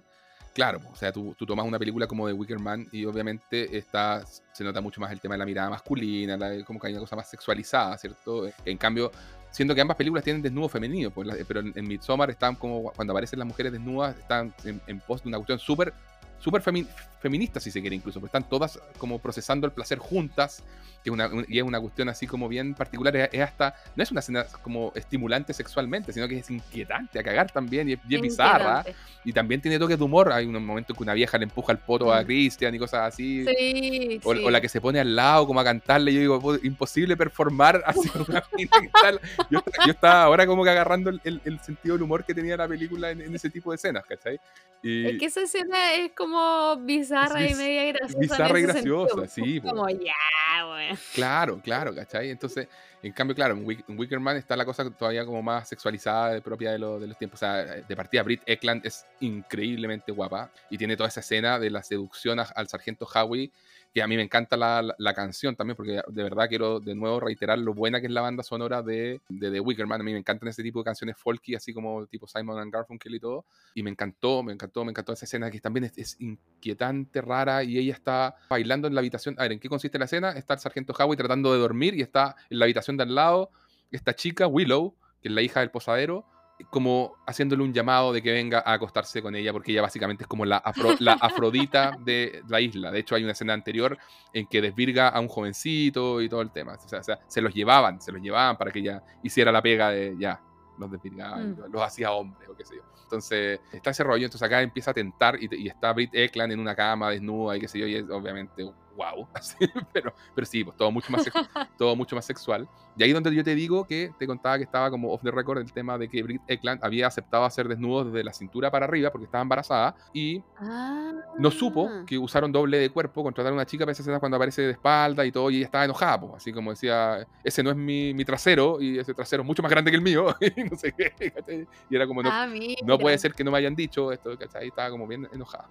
Pero Su doble de poto no, no, le no gusta. le gustó, claro. Pero bueno, la cuestión es que, es que sí, tenía esta escena que igual es una escena eh, tan curiosa, tan extraña para una película de terror. Como decíamos, Wickerman tiene estas escenas que son como parecen de un musical. Entonces, es Pero a la vez, perdón que te No, interrumpa, dale, dale. es que a mí me dio la sensación un poco de esta cosa media vampírica. mm, Como de este de ritual de llamado- seducción. Y que tiene que ver con esta cuestión como erótica Sí. que muchas veces se juega en el terror y en otras películas también, pero que me recordó esa cuestión de eh, Drácula Mm. porque onda como con este llamado que hace primero a la amiga de Mina y luego a Mina. Claro.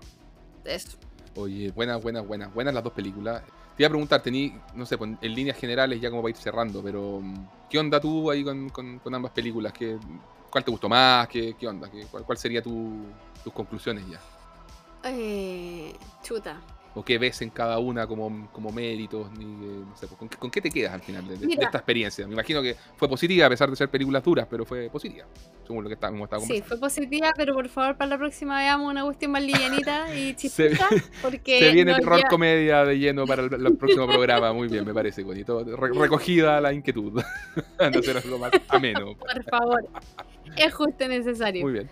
Oye, pero a ver, me pasó que The Wickerman quizás me tenía más inquieta con esta cuestión de como para dónde va la micro y qué sé yo. Y claro, y ese final me dejó así como, guau, chao.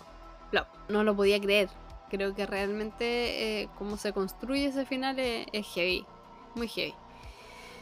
Pero siento que tiene muchas cositas que son como de su tiempo. Sí, claro. Y me dio risa porque Midsommar también. Siento que hay muchos diálogos donde se habla como de la manera de procesar las emociones y de relacionarse, ¿Ya? que es algo totalmente contemporáneo, que es una cuestión que hace cinco años no existía, tal cual.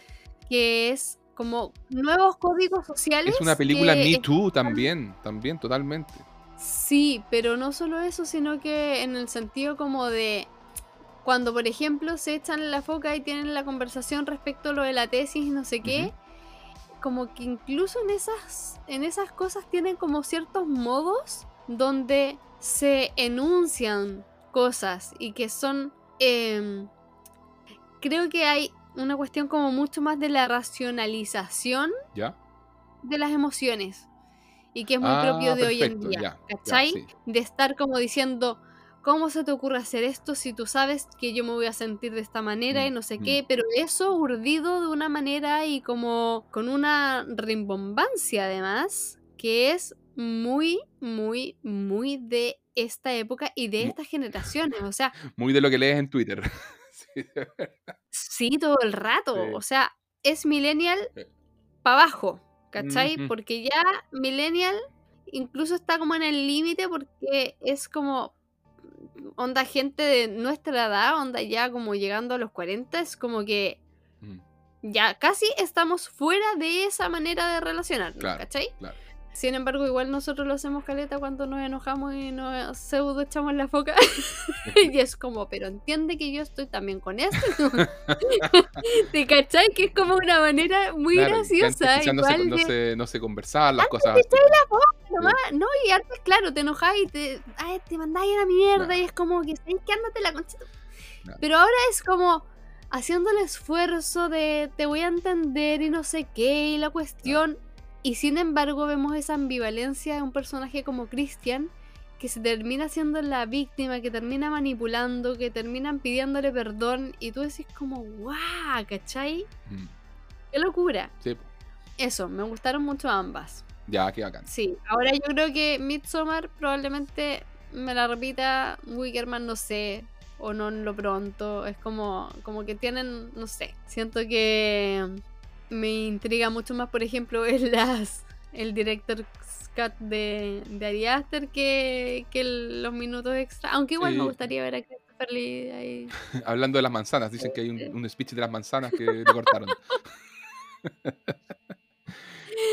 Ah, de la manzana pintada. Sí, de las manzanas Bueno. pintadas todo el rato. Eh, Ah, pero tenía cosas muy buenas cuando hablan del parte- parcenogénesis, ¿te acordáis? Eh, o sea, en, el fon- en- el fondo le, le criticaba a este, este gallo, el sargento Howe y todo, lo que, e, ese ritual de las niñas saltando sobre el fuego y que era un ritual de fertilidad y qué sé yo, y, cómo creen en esas cosas de, fecundación divina, así como divina y todo. Y bueno, y el otro le dice, weón, ¿y tú, y tú crees en, en Jesús? Pues, weón, que fue también, pues, eh, o le dice, un fantasma embarazó a una virgen, le dice, y weón queda, ups. Claro.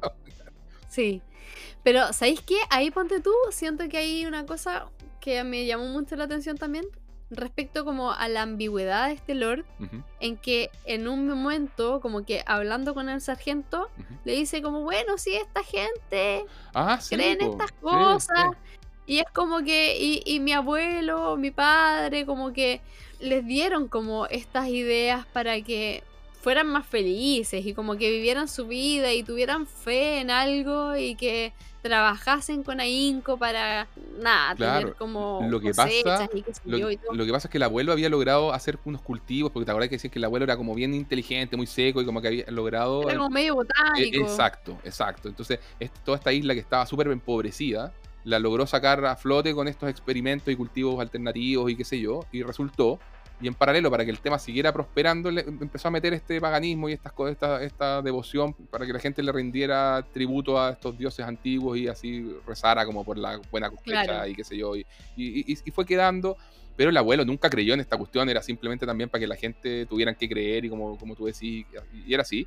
Y Christopher Lee, cuando hereda estas, estas costumbres, también sabe que, no son reales ni, mucho menos. Entonces está, está, esa ambigüedad que dices tú, pero sin embargo dice, dice muy interesante ese diálogo, pero dice, pero crecí como en torno al amor que esta cuestión inspiraba hacia la naturaleza y como que encontró todo muy bonito esta cosa. Y dijo, y bueno, y de la misma manera acepté que había a veces a la, naturaleza que tanto nos da, a veces hay que aplacarla también. Entonces él como que empezó a remar también con esta, esta idea, dijo, bueno, así crecí en esto desde niño, sé lo que hizo mi abuelo en el fondo, que le metió ciencia a esta weá para que funcionara, no fue solamente eh, rezarle a los dioses, le metió ciencia y era seco. Pero, puta, yo crecí creciendo esto, me gustan, me gustan los, cánticos, los ritos y la cuestión lo encuentro importante, bonito para mantener unida una comunidad y lo, ha perpetuado, digamos. Pero sí, interesante esa parte de la figura de Lord Samurai. Entonces, de hecho, está, em, em, em, si uno empieza a analizar qué elementos hay, hay en común entre las películas, claro, encontráis que las dos están ambos coludidos, están los protagonistas como pedidos desde el, desde el inicio, ¿cierto? En ambos se ve el tema del culto al sol, o sea, para que se empiece a entender también todas las cosas que Midsommar le debe a, a Wickerman, que son muchas, ¿sabes? El tema de la festividad de mayo, y, ambos, en ambas cosas está el tema pro cosecha, o sea, la, la, razón de fondo es un poco también esa. Eh, mientras, en, por ejemplo, en Wickerman hay un solo líder, un solo sacerdote, que sería eh, Christopher Lee. Acá tenemos varios, y hay una sacerdotisa, que es el personaje de Siv también, que es súper interesante. Eh, la, figura del tonto, que está rescatada en ambas, en ambas películas, obviamente en forma más predominante en The Wickerman que en, que en Midsommar, pero están los dos. Claro. En, en, una está la cultura de Inglaterra, que es un fondo de la cultura celta, y la otra es en Suecia, pero las raíces un poco de por ahí, por el norte de Europa, al final lo mismo. Tenemos todo el sacrificio final, por supuesto. Y me encanta que el hecho, bueno, el hecho de los estupefacientes, porque en Wickerman no está. Ahí hay, un tema donde Midsommar le, le, metió de lleno y se, la jugó. Hace una escena súper loca, así con Dani que se mira los pies y mm. se ve que sale pasto como en sus pies y todo, y está, está simpático todo eso la liberación sexual está obviamente en, ambos, eh, en ambas películas. Trata, el, el, tratamiento de la liberación sexual obviamente es distinto. En Wickerman es como más, más ad hoc a, su tiempo, a los 70, y acá Midsommar también es ad hoc a su tiempo, como dices tú, pero, pero es distinto, es como que va con, con los matices más de esta generación, pues, así como que, que, se sienta como menos, menos sexualizado porque sí, cosas así, ¿cierto? Sí. Y bueno, y ambas películas, por supuesto, eh, son eh, perturbadoras, porque al, final del día funcionan y funcionan muy bien por, por eso. Ahora, si, si, tuviera que, que, ponerme como rígido con el. No, no sé si rígido es la palabra, pero si, si me preguntan qué me parece, sinceramente, creo que para mí, y voy a hacer una, una analogía musical, ¿ah? Midsommar es como la banda Oasis, y The Wickerman para mí son los Beatles. ya, o sea, creo que la genialidad, lo siento, pero estuvo en The Wickerman.